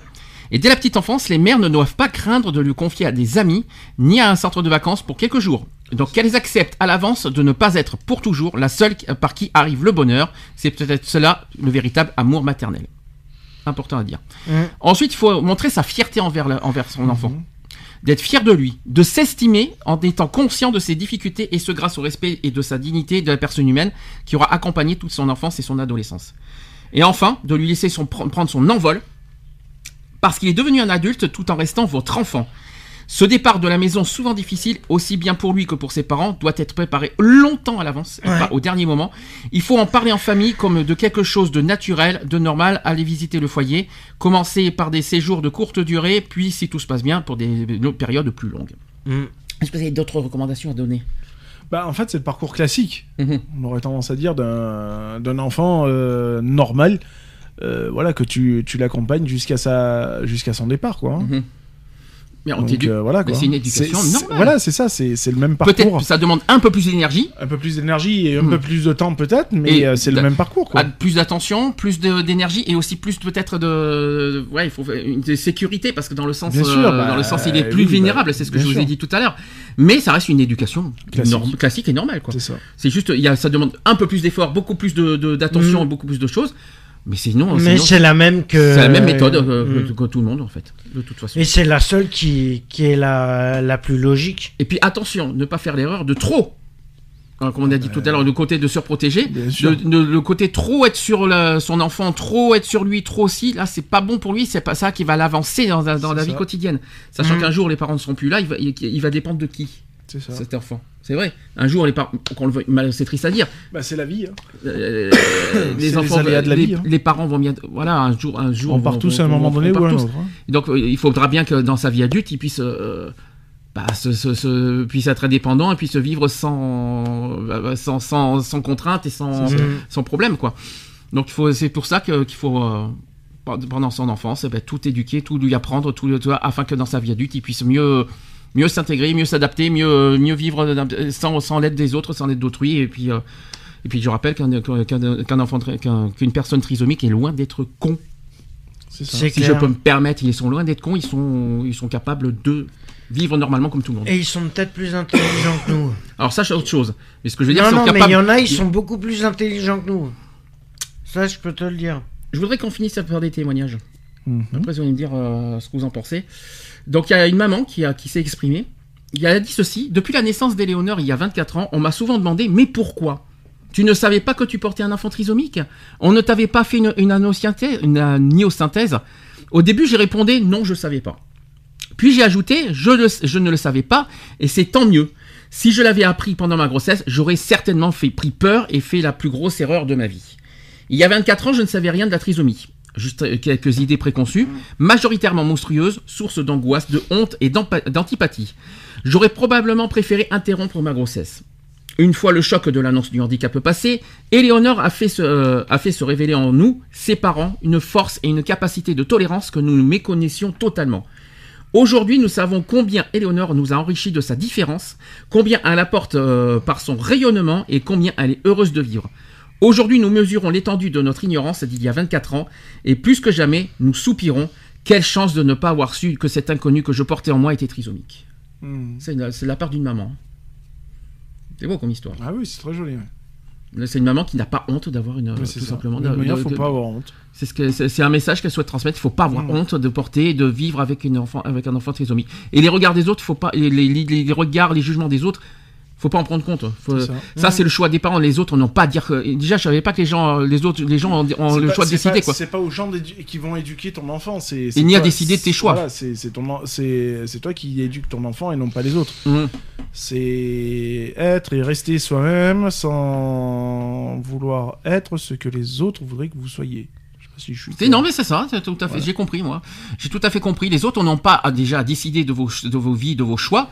Si vous euh, si, euh, si euh, les parents veulent, garder son enfant parce qu'il est trisomique, c'est leur choix. Les autres n'ont pas à juger, à décider. Si ah mais pourquoi si, pourquoi là, pourquoi gna gna gna gna. Mhm. Ils ont et déjà ils, déjà ils se permettent de, de parler trisomiques. Ils sont même pas vécus avec euh, des personnes trisomiques pour le juger de la sorte. Oui, ou alors c'est Ouais. des, des, des gens qui ont même pas d'enfants du tout, quoi. Mm. Donc euh, voilà, quoi. Et puis rappelons, tu l'as dit au départ, tuer un enfant, c'est voilà, c'est Ah ouais, c'est un meurtre. Ça reste un meurtre. Et je pense pas que, que les parents vont, on- on- seront soulagés et vivront bien avec, ce- avec, ce- avec cette conscience. Quoi. Ça. m'étonnerait beaucoup. hein. Alors, autre, euh, autre témoignage, et ça sera notre dernière, euh, dernière chose. Donc, être atteint de trisomie 20 de 21, est-ce vraiment un désastre? Donc, dans ma douzième semaine de grossesse, on m'a annoncé qu'il y avait une chance sur 5 que notre enfant soit atteint de trisomie 21. Et j'ai eu l'intuition que ce serait le cas. J'ai tout d'abord été heureuse que mon bébé soit en vie. Puis, je me suis senti soulagée qu'il ne soit pas atteint d'une maladie qui limiterait son espérance de vie ou le condamnerait à une mort prématurée. Enfin, je me suis dit qu'à partir de ce moment-là, la vie allait prendre une autre tournure, et secrètement, cette perspective m'a paru à la fois un peu intimid- intimidante et palpitante. Et puis le médecin a parlé, la voix désolée et pleine de précautions. Il m'a demandé si je souhaitais qu'il me recommande quelqu'un pour les tests plus approfondis, pro- approfondis, avec l'option d'une interruption de grossesse si le diagnostic de trisomie 21 était avéré. J'ai refusé, et il m'a serré la main avant de nous regarder partir. Il nous a rejoints tandis que nous nous apprêtions à quitter le service. Il a doucement posé sa main sur la mienne et il m'a reposé la question. Il questionnait mon choix, ce qui m'a beaucoup peiné. Je n'avais tout simplement pas imaginé qu'il puisse voir la trisomie 21 comme quelque chose de négatif. Plusieurs amis nous ont suggéré d'effectuer des tests en nous disant que si notre enfant en était atteint, une interruption de grossesse serait la meilleure option pour nos deux autres enfants, pour le fardeau que cela créerait aussi pour la sécurité sociale et pour notre santé mentale. C'était déprimant.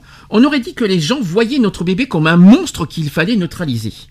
Les médecins se montraient très réservés. Se sentaient-ils désolés pour moi ou exprimaient-ils inconsciemment leur désapprobation? Peut-être me faisais-je des idées. Et quand j'étais dans ma 32e semaine, on m'a informé que je pouvais encore réaliser un test de dépistage préventif et que si mon bébé était atteint, je pouvais choisir euh, de mettre fin à ma grossesse à n'importe quel moment. La raison invoquée, c'est tout simplement la trisomie 21, qui est considérée comme un handicap grave, selon les médecins. hein. Nous vieillissons tous, mais beaucoup ne parviennent pas à accomplir ce qu'ils avaient prévu. Beaucoup meurent trop jeunes. Bien d'autres ont, bien- ont- ont besoin d'assistance médicale à un certain moment de leur vie. D'autres encore vieillissent sans difficulté majeure qui mais requièrent un suivi continu. Certains choisissent la vie du crime ou sombrent dans l'alcool. Il est une chose que nous avons tous en commun, c'est le fait de considérer comme normal d'être aidé d'une façon ou d'une autre dans les moments difficiles, si et quand nous ne sommes plus capables de nous occuper de nous-mêmes. Là, elle parle de la vie en général. hein. Aucun de nous ne peut savoir de quoi l'avenir sera fait, ni celui de nos enfants. Les routes peuvent bifurquer de façon très cruelle ou inattendue, ce qui est arrivé à deux familles fantastiques que je connais, et tout d'un coup, les chanceux, c'est nous. Si on vous disait que votre enfant allait souffrir de troubles de l'élocution, c'est comme c'est le cas pour le nôtre, qu'il pourrait subir une opération du cœur, comme ça a été le cas pour le nôtre, qu'il apprendrait à marcher plus tard que les autres. Notre fils a fait ses premiers pas à deux ans et demi, et encore nous l'avons beaucoup poussé. Qu'on serait peut-être obligé de le nourrir par sonde gastrique, ce que nous avons fait pendant une courte période. Ou qui demanderait plus d'attention en classe, c'est le cas. Vous vous diriez peut-être exactement je ne veux que de ça pour mon enfant ou je ne veux que, je ne veux pas ça pour ma famille, je ne pourrai pas gérer. Les enfants de mes amis sont aussi passés par toutes ces choses. Les enfants normaux ont subi aussi des opérations du cœur, été nourris à l'aide d'un tube, se sont rendus à des séances d'orthophonie et, et ont été suivis en soutien scolaire. J'ai moi-même dû passer par un traitement anticancéreux coûteux. Mais ça n'a rien à voir avec tout ça. Qu'y a-t-il de si euh, déplaisant à avoir une personne handicapée dans sa famille, à l'école ou au travail? Sont-ce les soins supplémentaires dont elle pourrait, euh, dont elle pourrait avoir besoin? Est-ce la peur que- qui, euh, qui nous inspire sa santé ou sa qualité de vie?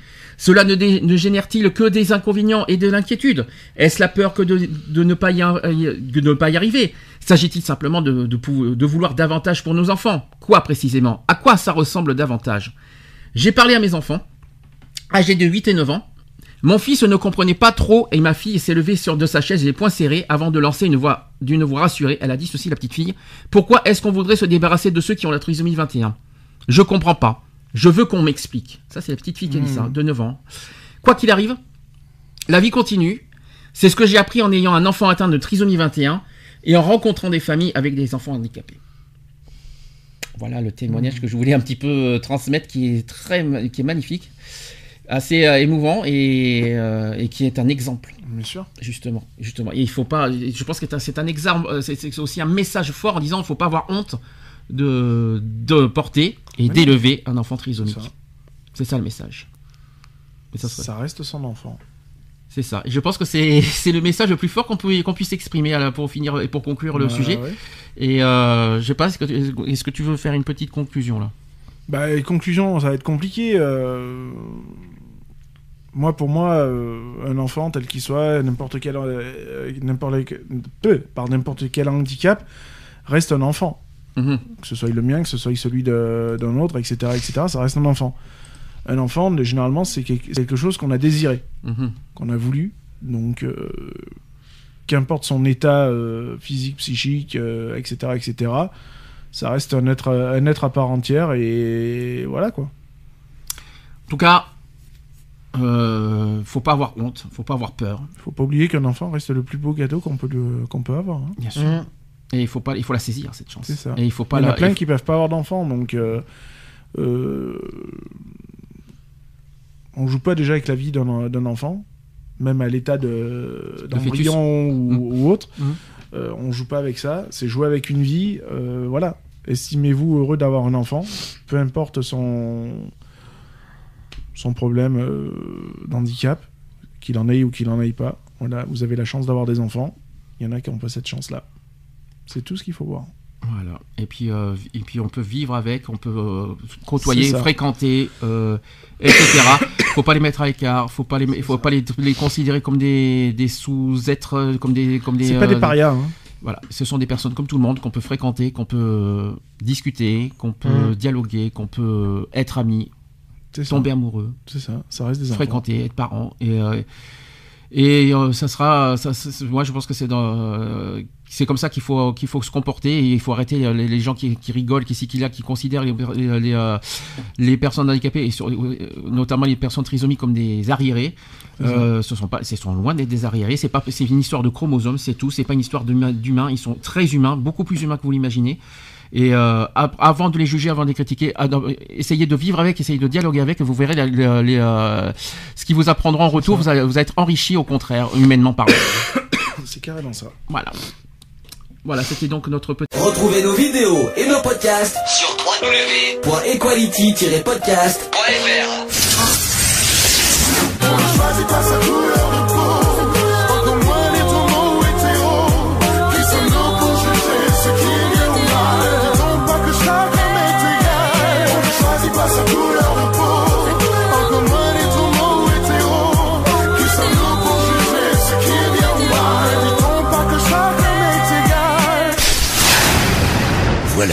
c'est fini. À très bientôt.